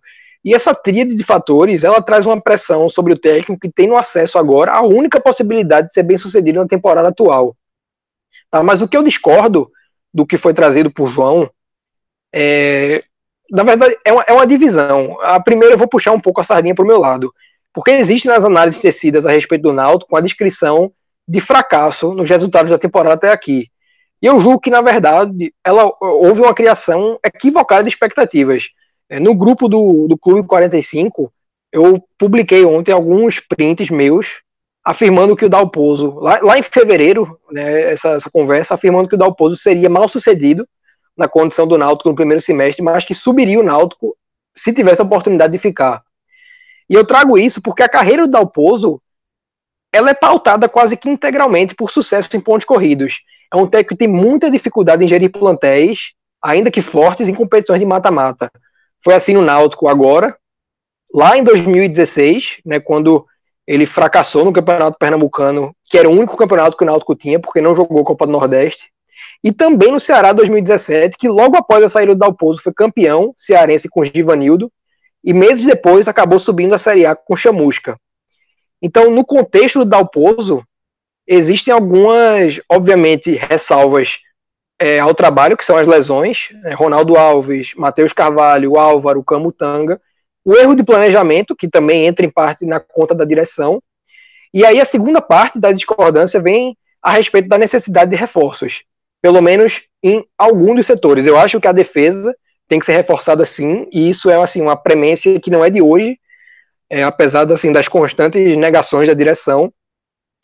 Mas no, no é, na zona ofensiva, apesar de ter perdido o Matheus, apesar de ter perdido o Álvaro, apesar de estar sem o Paiva, né, que tem uma previsão de voltar em duas, três semanas, o Náutico ele ainda conta com Chiesa, Eric, Thiago, Jorge Henrique, é, e agora Da o Gabriel Monte, né? que veio do Água Santa. Exatamente. Então, eu não acho que há necessidade de peças, eu acho que há necessidade de mudança de repertório e de implementação de repertório, porque hoje o Náutico ele é dependente de um número limitado de jogadas e que passa pelo dia feliz de Jean Carlos. Né, Se Jean Carlos tiver um dia é, atípico, ou se não jogar, como foi a tônica nesse retorno, por, em função da, da contração do Covid-19, o Náutico fica dependente de jogadores que até aqui têm um desempenho paupérrimo, que são Chiesa e Eric. Thiago ainda é um retorno muito é, é muito recente. E aí fica o último questionamento, né? Porque além desse futebol abaixo da crítica de Chiesa e Eric, jogadores que em 2019 foram irretocáveis, caso de Hereda, de Jonathan, de William Simões, eles tiveram uma queda de desempenho drástica e fica a dúvida se essa queda simultânea de tantas peças de variados setores do time é uma tremenda coincidência ou uma consequência do trabalho. Tá? Eu, assim, não, eu, não, não consigo dizer aqui que o Náutico está errado em manter um treinador. Né? Porque esse tem sido o diferencial do Náutico na gestão Edno Melo. Mas, assim, é um trabalho do Dalpozo que está muito aquém, não só do que eu acho que ele, como técnico, pode entregar, pelo que ele já demonstrou na carreira, mas também pelo que o elenco oferta a ele. Né? O Náutico nem de longe é um elenco para não conseguir classificar na primeira fase de Copa do Nordeste, para fazer um jogo, para fazer dois jogos com o Santa Cruz, que eu acho que é um time extremamente organizado, não estou falando isso por demérito ao Santa Cruz por estar na Série C, mas eu acho que o Náutico tem time para em dois clássicos com o Santa Cruz não passar em branco em dois jogos. Né? O Náutico jogou duas vezes com o Santa Cruz e não conseguiu marcar gols, e somente no segundo jogo conseguiu ter alguma produtividade ofensiva e totalmente baseada no desempenho de Jorge Henrique. Assim que Jorge Henrique saiu de campo, o time morreu ofensivamente. Então são assim uma soma, né, um acúmulo de acontecimentos que faz o trabalho ser questionado. E eu acho que a régua ela está sendo é, muito além da conta. Né? Existe aí uma blindagem excessiva, falando assim, se usam alguns argumentos como as lesões dos atletas, é, como a paralisação, que se você para para analisar, eles na verdade acabam pesando contra, porque o Dalpozo ele teve uma série de lesões, mas ele também teve uma manutenção de elenco, ele também teve é, os reforços que pediu, e a paralisação ela trouxe dificuldades para todos. E o Dalpozo ele devia ter sido, o Náutico de Dalpozo devia ter sido um dos menos infligidos por isso, porque como eu falei, a pré-temporada começou mais cedo, é um dos poucos times da Série B que tem um esqueleto que dura desde 2019 e até de 2018, porque tem muito jogador que está no Náutico desde o início da gestão de Edno. Tudo isso acaba pesando para a gente questionar aqui o porquê, não o porquê de Gilmar Dalpozo seguir no Náutico, porque eu acho que existe margem para manter o treinador dentro da filosofia da direção, mas o porquê do questionamento a esse trabalho ser tão pouco é, incisivo, né? Porque o Náutico ele pode não ser um time de investimento como o RB Bragantino, pode não ser um time em condições de é, trazer os reforços que o colocariam como um favorito incontestável, mas é um time com capacidade de entregar muito, mas muito além do que entregou até aqui na temporada. É, o Náutico fez um jogo que a gente pode dizer no ano que foi é, assim um desempenho que do, prim, do começo ao fim do jogo é, foi mantido, que foi o jogo com o Botafogo na Copa do Brasil. A vitória por 2 a 0 sobre o esporte foi um jogo baseado no controle e na fragilidade de um esporte que não é parâmetro, é, por tudo que fez na temporada também, E era temporada abaixo da né? crítica. É um time, é um time, era um esporte bem modificado aquele jogo. Totalmente, que poupou jogadores. Então, esse acúmulo todo faz a gente questionar isso, e é um questionamento que passa a ser necessário para o Náutico ter margem de reação na Série B, porque o último exemplo que eu pretendo dar é que o Bahia, que goleou o Náutico por 4 a 1 até com alguma facilidade, em diversos momentos do jogo, penou para passar por Botafogo da Paraíba e Confiança, vitórias magras, e que pegou um Ceará, que é um time de Série A extremamente qualificado no papel, mas que acabou derrotado com um mínimo de organização defensiva. E eu falo um mínimo não por ser um time que demonstrou pouca organização, mas porque Guto Ferreira teve um tempo de trabalho infinitamente menor que Gilmar Dalpozo. Guto Ferreira assumiu o Ceará já na paralisação, contou com a intertemporada, que é basicamente metade do período de treino que Gilmar Dalpozo acabou tendo, considerando a, inter- a pré-temporada que foi feita desde dezembro e o fato de que ele está no Náutico desde maio de 2019. Ô, Então- só pra amarrar a questão minha, do- depois quando eu falei reforço no ataque, assim, na verdade, a sensação que dá, e isso é uma sensação péssima, é que a sensação é essa, que com o Dalpozo o Náutico tá perdendo tempo. O Náutico até agora perdeu tempo. O Náutico tá, a gente tá em agosto, início brasileiro, é, e o trabalho não andou. Porque ele não- tem vários pontos nós que ele não consegue desatar. E essa questão ofensiva é justamente essa. Ele, ele, ele não consegue fazer o Náutico funcionar com as peças que tem. Depende de Giancarlo, e Giancarlo jogar, Deus acuda. Então, assim, é um treinador que vem, vem mostrando muita limitação é, de, de, de extrair dos jogadores que tem, do elenco que tem. E assim, e a gente tá em agosto, é perda de tempo. São perda de tempos com insistências, insistências, é, modelo de jogo que não, não há variação. E aí, quando ele faz variação, ele faz variação para o modelo de jogo onde as peças que ele tem não encaixam nessa variação. Então, assim, é, é, é, é um trabalho muito ruim e um trabalho que inicia a Série B com a sensação de perdido. Assim, é, tá, que o trabalho não, não que o trabalho está perdido, mas que ele da pose está perdido ainda. Vila, o Vitória pré-paralisação também é bem diferente desse Vitória da retomada. Perde Geninho, cria-se uma expectativa muito grande em torno do trabalho de Bruno Pivetti, mas o retorno na Copa do Nordeste, onde utilizou seu time principal, foi muito tímido, né? Um empate e a derrota para o Ceará é uma derrota no jogo igual, mas muito pouco, né? Extraindo de futebol nas duas partidas. Se a gente tivesse fazendo essa projeção quatro meses atrás, parecia melhor, né? Parecia um cenário mais mais interessante para a Série B. Como é que você está na expectativa? Você acha que esse trabalho pode ter uma continuidade interessante e, e evoluir ao longo da competição? Fred, o Vitória está numa condição assim muito especial, né? Muito diferente. É, eu não consigo ter tantas certezas assim, falar do Vitória de maneira tão assertiva assim em relação ao trabalho, por exemplo, do Bruno Pivetti por conta é, dessa desse momento ainda muito recente, né? O que eu consigo dizer assim, é, a situação do Vitória para entrar na Série B, você pode observar por dois lados, né? Um lado Fire usando aqui o, a linguagem do nosso podcast, e o lado Ice. Do lado Fire, cara, é indiscutivelmente melhor a situação do Vitória entrando na Série B desse ano do que do ano passado. É indiscutivelmente melhor. Em qualquer condição, ainda que seja nesse momento de dúvidas, de incertezas em relação ao rendimento do Vitória, o Vitória hoje tem um time base, um time base competitivo. Eu acho que o time do Vitória, com alguns acertos ali, com um trabalho bem feito da parte técnica mesmo, da parte é, do treinador, eu acho que é um time competitivo. Eu acho que tem boas peças, bem melhores do que do ano passado. É um time que você já conhece, que você não vai precisar mexer muito, né? Você vai precisar qualificar. Então, o Vitória do ano passado, por exemplo, ele chegou à Série B tendo que remontar seu elenco, tendo que refazer o elenco praticamente do zero, com poucas peças sendo aproveitadas. E, e, e, uma incerteza muito grande, inclusive, em torno do técnico, né? Chegou com o Cláudio Tencati, logo depois foi demitido. Esse ano não. Esse ano você tem uma continuidade de um trabalho, ainda que seja um trabalho que ainda não tenha mostrado grandes, grandes retornos, né?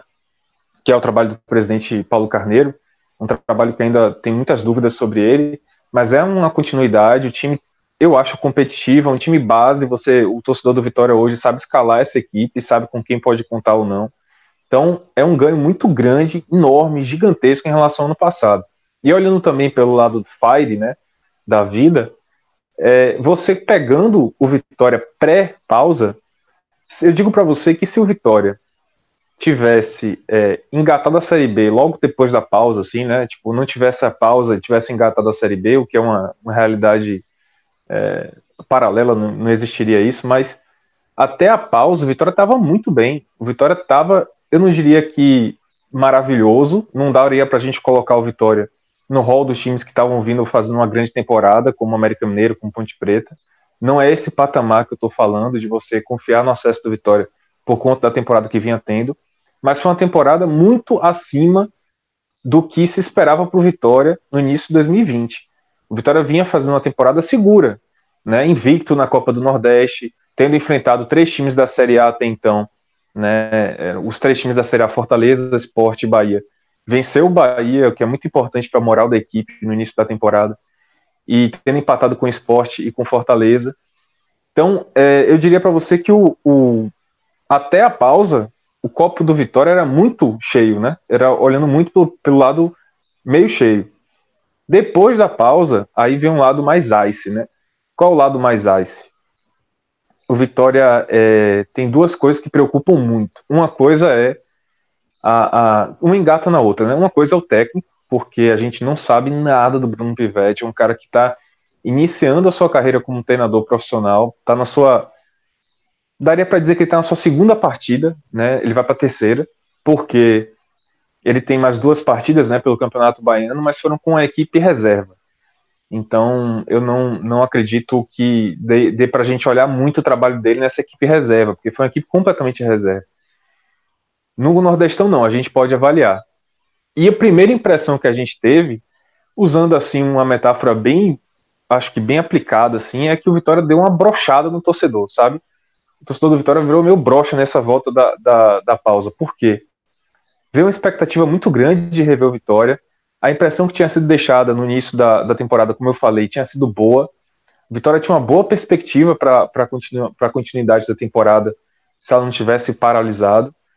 E aí esse retorno foi bem aquém do esperado, porque você teve no jogo contra o Botafogo da, da Paraíba, pelo, pela última rodada da primeira fase da Copa do Nordeste, um jogo péssimo com resultado bom. O empate acabou sendo bom para o Vitória diante do que ele mostrou. E no jogo da Copa do Nordeste das quartas de final contra o Ceará, um resultado ruim para um jogo mais ou menos, porque assim, mais uma vez, por um lado, é, o Vitória não mostrou muita coisa, mas também o Ceará não mostrou, né? Teoricamente, um time superior. O Vitória até teve chances, oportunidades ali de sair com um resultado bom daquela partida, né? Dos, dos jogos que o Ceará fez nessa reta final da Copa do Nordeste, eu acho que o que ele mais mostrou dificuldade foi contra o, o Vitória né, de mais teve que fazer um gol de pênalti, teve poucas chances criadas, então assim, Vitória fez uma boa partida contra o Ceará, nada de empolgar, é, mas saiu com um resultado ruim. E os jogos do Campeonato Baiano, eu sinceramente, e falando bem claramente com o torcedor, é que eu não considero esses jogos, porque são jogos de time reserva, né, jogadores que não sei se vão ser utilizados. Na abertura, na abertura eu só citei os dois jogos da Copa do Nordeste, né? Como Exato. O Baiano são... não entra na conta, não. É outro projeto, é, é outro. Mesmo nessa retomada, né, Fred? Porque assim, entra muito também na desclassificação, entra muito o jogo do Sub-23, entende? Porque o que pesou na derrota, do, na eliminação do Vitória na primeira fase do Campeonato Baiano foi também as derrotas que o time Sub-23 teve antes da, da pausa, né? Isso pesou muito. Agora, é um preço também que o clube assume ao jogar um estadual com um time sub-23. Eu acho que tinha uma condição de fazer uma, uma classificação mais tranquila, mas não fez. Eu acho que o, a avaliação tem que ser em cima do time da Copa do Nordeste. E o time da Copa do Nordeste deu, deixou a desejar um pouco, né? Deu aquela, eu diria, aquela baixou energia assim. O que preocupa muito no Vitória, eu diria para você que dentro de campo há um controle melhor da situação. Eu acho que o trabalho vem sendo construído, como eu falei, o time é um time que tem um esqueleto, tem muito a ser reforçado, muito mesmo a ser qualificado, principalmente no ataque, nas pontas, né, que não tem alternativa. É, no meio campo, para que não fique dependendo, por exemplo, de Gerson Magrão e Rodrigo Andrade. Mas há um esqueleto de equipe. Há uma cara, uma equipe que sabe quem pode confiar em termos de liderança, né? Sabe que o Maurício Ramos tem uma, uma, uma liderança forte na equipe. O Thiago Carleto aparece também em determinados momentos de decisão, né, na bola parada. Enfim, é um time que tem um, um perfil. O que pode atrapalhar muito o Vitória está extra-campo. A gente não sabe até onde vai o tamanho do rombo financeiro que o Vitória está vivendo nesse momento. Já era uma situação muito ruim, muito ruim. É, e tem, assim, muita chance de, sabe, vai ser aquela Série B que. Bom, eu não sei como é que o esporte conseguiu passar por isso ano passado. Mas é aquela Série B, vai ser aquela Série B do Vitória pagando incêndio em, em cada lugar que aparecer, sabe? Uma dívidazinha aqui que o Vitória vai ter que pagar, uma outra dívidazinha aqui que o Vitória vai ter que pagar, uma dívida com elenco, porque a gente não sabe se o Vitória está devendo três salários, por exemplo, aos jogadores, que já configuraria tempo para uma rescisão contratual. É, a transparência no Vitória é mínima, zero. Segundo que os jogadores afastados, né, no caso do Léo Ceará falou... Eu tenho contato de, de Paulo Carneiro aqui, ele é sempre muito gentil, sempre é um cara muito. solícito, disposto a responder todas as nossas perguntas. Se você quiser, eu posso passar para você para sanar essas dúvidas. Eu deixo para você, Celso. Pode dar uma ligada aí, manda mensagem não, tá WhatsApp. Tranquilo, tá tranquilo, manda um abraço. Pra... Você não quer esse problema para sua vida, não, né? Não, tá suave. assim, pelo, pelo discurso dos jogadores que estão afastados, né, no caso o Léo Ceará, ele falou que tá devendo, velho. O Vitória tá devendo três meses de salário a ele. Então, é complicado. A gente e outra coisa, assim, o Vitória tá com a dívida. Eu falei isso aqui rapidamente. O Vitória tem uma dívida com o Walter Boa, argentino que foi contratado pelo Vitória do Boca Juniors em 2018, que o Vitória não pagou o, o Boca Juniors na época. A Vitória renegociou a dívida em 2019, também não pagou, e o Boca Juniors processou na FIFA. E o processo ainda está muito. numa fase muito anterior ao do Cruzeiro. É, o Vitória ainda está na fase de sentar com o Boca Juniors para tentar resolver, fazer aquela questão mais amigável. O Vitória ainda poderia ser punido, né? Teria uma primeira fase de punição que seria não contratar. Vila. Diga. O, o, o co-irmão foi arrumar confusão com o Boca Juniors, meu irmão. É, rapaz. Foi Porra. a contratação do, do grande Walter Bo, rapaz, que não fez nenhum gol no Vitória aqui. Foi um, é, uma lástima de contratação. De 2018. Só, é, é, carta, viu? Levar uma punição da FIFA por causa do Boca Juniors é carta. E o pior é isso, né? É que o, o... tem um detalhe também nisso aí, viu, Maestro? Porque assim, o Vitória não tá conseguindo renegociar, porque o, o Vitória tá tentando renegociar. Como eu falei, nesse momento ainda tá na fase de negociação, né? De tentar resolver é, amigavelmente se o processo percorrer, né, continuar correndo, o Vitória é, pode ser punido sendo proibido de contratar, e aí só depois, na, seguinte, numa fase seguinte, ele perderia seis pontos na Série B. Mas ainda está aberto. É a mesma coisa Paulo... do esporte com o Sporting. É a mesma coisa. Não... É, o, o, presidente Paulo Carneiro não descarta o fato de perder seis pontos na Série B, não. Ele já falou isso várias vezes, inclusive nos áudios, né? Em entrevista ele não fala, mas nos áudios que ele manda para a torcida ele fala. É... E assim, tem essa questão de Walter Bo que pode pesar muito. É, tem um, como você falou aí, o Boca Juniors, por ser pelo tamanho do Boca Juniors, né, ele não aceita negociar, parcelar nem nada, então pode ser difícil resolver. Mas por outro lado, o Vitória recentemente vai ganhar uma. Tudo indica que o Vitória vai ganhar uma bolada aí de 9 milhões, né, 10 milhões de reais, porque o Diego Rosa, que é o menino da base do Vitória, que estava. Isso é impressionante do Vitória. Brota esse dinheiro, que é um negócio assim. Todo ano tem uma venda dessa assim, que o time tá quebrado e aparece um negócio desse. É impressionante. Mas esse aí foi um prejuízo danado. Posso entrar em detalhes depois, mas assim, era um jogador da base do Vitória que foi dado para o Grêmio praticamente de graça em troca do Wallace em 2017. Agora está sendo negociado com o Manchester City, 17 anos. Manchester City está comprando por 24 milhões de euros, velho. tipo, surreal, velho. E o cara era 100% do Vitória. O Vitória agora com essa negociação com o Grêmio só vai ficar com 30%. Enfim, essa bolada aí pode entrar no Vitória e ajudar muito nessa Série B. Mas é, não sei quando é que esse dinheiro vai entrar. O fato é que o, o Vitória vai ter que viver essa Série B, Fred, apagando incêndio aqui e ali, renegociando uma dívidazinha aqui e ali, sem poder contratar, né? Não só por conta da punição da FIFA que pode vir, mas principalmente por conta da dificuldade financeira, como eu já mencionei. Tá, então vamos repassar aqui, tá? É, por investimento, a gente não selecionou ninguém, né? Os rebaixados da Série A foram Cruzeiro, CSA, Chape e Havaí. É, por camisa, a gente destacou Cruzeiro, Vitória, Náutico, América, Chape, Ponte e Havaí. E por força na temporada, acho que já ficou claro que América e Ponte se destacam aqui. E aí a gente precisa definir quem mais a gente vai colocar, né? É, eu tiro, eu tiro Cuiabá, isso considerando favorito para subir. Né? O, o, filtro é esse. Então, Cuiabá e Confiança, eu acho que estão abaixo. Nesse, nesse filtro aí. Não passam, não. Olha, assim, eu também vejo com muita dificuldade a inserção desse time no mesmo rol do, dos que a gente falou. Eu deixo alguma margem de confiança para o Cuiabá é, pela soma de fatores que, que foi discutida. Né? Hoje tem um elenco mais encorpado, um elenco que já está com a maturação da Série B do ano passado e reforçou bem agora. Veio o jogador do Coritiba, que é o Lucas Jamon, que no ano passado estava no, no RB Bragantino. É, o Gênison, que estava no. jogou a Série B do ano passado pelo Paraná, foi muito bem, estava no, no Campeonato Paulista, na Inter de Limeira, salvo engano. Então é um time que está reforçando numa condição que o próprio Confiança não tem assim a, a estrutura para competir nesse mercado. E aí eu ainda acho que é insuficiente para o Cuiabá, mas é um time que está muito mais pronto para essa disputa do que o Confiança. O Confiança vai fazer um campeonato baseado na sobrevivência e se conseguir. É, pronto, eu, eu, resumo a situação do confiança da seguinte forma: a meta é fazer 45 pontos o mais rápido possível. Uma vez feita essa pontuação, o que vier é lucro. E aí, um, com alguma antecedência, você pode até ter margem de beliscar um, um, pelo menos um gostinho da briga pelo acesso. Mas eu vejo com muita.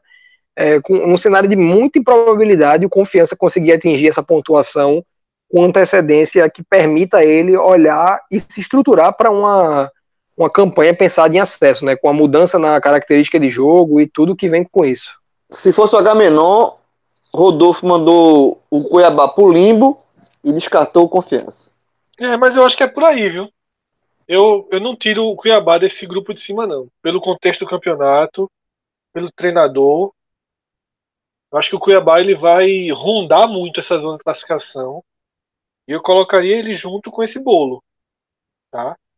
Eu realmente acredito que América e Ponte são favoritos ao acesso.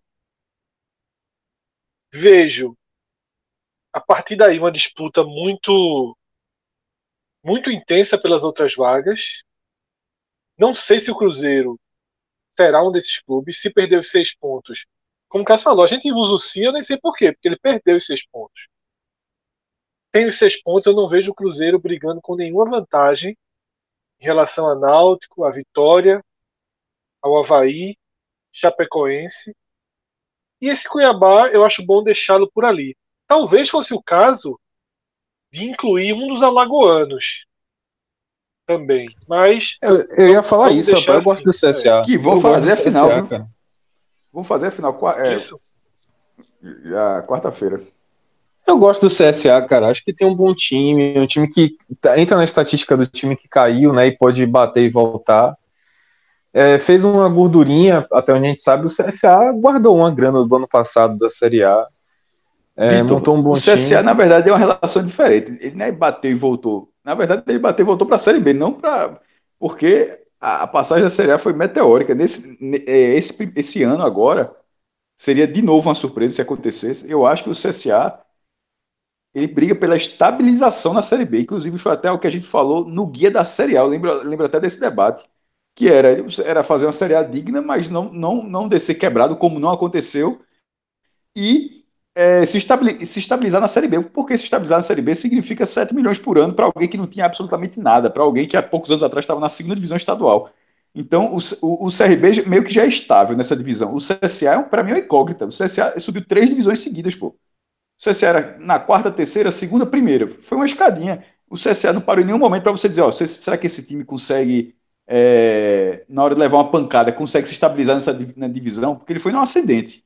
Então, nesse momento, eu, é, o CSA eu vejo, eu vejo dessa forma. Eu acho o CRB um clube mais estável na segunda, na segunda divisão. Cara, eu nunca tive tanta insegurança em falar os favoritos assim processo do que esse ano de 2020. Assim, para mim é uma enorme A mais equilibrada da assim, história velho. recente. É muito Eu, te, difícil. eu né? Já vou era. chegar na lista final. Eu tenho cinco nomes finais. Eu Já era. Lembra Eu que tenho- a gente já debatia que já era? A gente É, debatia que era. o Cruzeiro e nove times com a mesma chance. É. No ano Agora passado não a tem gente já nem mais o falava sobre Cruzeiro. isso. É, não tem Hum. nem mais o Cruzeiro. São nove times com a mesma chance, mais ou menos isso. Né? É, eu vejo dois times assim que eu acho que vai ser unanimidade aqui pra todo mundo, que é Ponte Preta e América Mineiro, né? Fechou Sim. questão unanimidade pra todo mundo. Certo. É, eu vejo ali meio que brigando ali no bolo pelo segundo patamar do G4 esses clubes aí de camisa, né? Porque o que pesa nesse momento contra os times de camisa, tipo Cruzeiro, Náutico, Vitória, é muita questão do momento, né? O, o momento é o que derruba eles, porque nenhum deles está com um momento seguro, assim, para você botar a ficha e apostar. Então acho que vai, vai ser, eu boto assim, é, Ponte Preta e América Mineiro, sem dúvida nenhuma, acho que é a unanimidade de todo mundo aqui. Os três de camisa aí que eu falei, o Cruzeiro, Vitória Náutico. E aí, fechando o pelotão aí, Chapecoense, velho. E aceito sugestões. Botei Mas sim, eu o. Havaí, meu amigo. É só o resto do treino. Ah, é. Tá pensando merda aqui. Havaí. É, Havaí, Havaí. é, é, Havaí, sobe Havaí, o Havaí, ano. O Havaí sobe Havaí todos os Geninho. anos. Todos os anos o Havaí Geninho, sobe. O Geninho. Geninho é brincadeira, pô. Veja só, Tá Ge- o Geninho sobe o Havaí chegando na vigésima rodada. Na primeira vai ser campeão, meu irmão. Veja só. Ó, o- é, tão, o- é tão certo, é tão certo que o Havaí vai subir, quanto que ele vai disputar também a Série B em 2022, né? Total, total. E é- Não, o ciclo só E, não com- se e aí, e aí vem Geninho, é o dark, pô, isso é deu uma dark. pipocada histórica. Não É, fosse, não fosse uma pipocada do América, tudo estava em, tudo tava em ordem no planeta. Tudo que aconteceu em 2020 é culpa porque os dois não jogam a mesma divisão, né? Quando um É. é- Tudo que aconteceu em 2020 é culpa da 38 Mas, mas os planetas se alinharam e vai ser América e Havaí. Vão subir juntos. Eles se alinharam para isso. A partir, a partir de agora, e na verdade, o que é que eles fizeram? Eles corrigiram uma falha histórica. A partir de agora é assim: sobem junto e caem junto. Vai ser assim o resto, o resto dos tempos. O resto dos tempos agora, nessa lógica. Então vai ser Então- América, Havaí, Ponte, Vitória, Náutico. Náutico, veja só, Náutico, eu tô tirando. Veja, falado Náutico, mais eu tô, time. Eu tô colocando Náutico vocês time. estão colocando por vocês, né? Eu não, tô, eu não boto Náutico nesse bolo, não. Claro que tu não coloca junto. A gente sabe como você trabalha. Qual foi o teu time eu, que tu boto, falou? não, mas eu boto- eu não, eu não boto a Vera. Eu boto, eu- os meus cinco seriam. Os dois já falaram aqui: América, Ponte, Cruzeiro. Eu não consigo tirar da- do Cruzeiro, dos é, favoritos. é, Cruzeiro tem que entrar. Chape e Vitória. Seriam esses meus cinco. Pra casar, Deus. pode ser. Tem cinco, cinco. Pra casar, Deus. Os mais favoritos pra mim são esses cinco. Não, eu tiro a Chapecoense e coloco o Havaí. Apesar da Chapecoense estar no momento melhor, mas é, é- pequeno Eugênio é, é treinador, meu amigo. Trabalha com isso aí. Beleza, então, galera. Então vamos fechando aqui mais um programa tradicional, mais um clássico do 45 minutos, o áudio guia da Série B, aí para edição 2020 da Segundona. Obrigado a todo mundo pela companhia, esse time é, repleto aqui, né, que acabou participando do nossa, desse nosso debate, da nossa análise, tá? E agradeço também a companhia e a audiência de cada um de vocês. Obrigado, viu, galera? Um forte abraço a todos e até a próxima. Tchau, tchau. Oi, coração. Não dá pra falar muito não. Espera passar o avião. Assim que o inverno passar, eu acho que vou te buscar. Aqui tá fazendo calor. Deu pane no ventilador. Já tem fliperama em Macau. Tomei a costeira em Belém do Pará. Puseram uma usina no mar. Talvez fique ruim pra pescar, meu amor. No Tocantins, o chefe dos parintintins vidrou na minha calça ali. Eu vi uns patins pra você. Eu vi um Brasil na TV.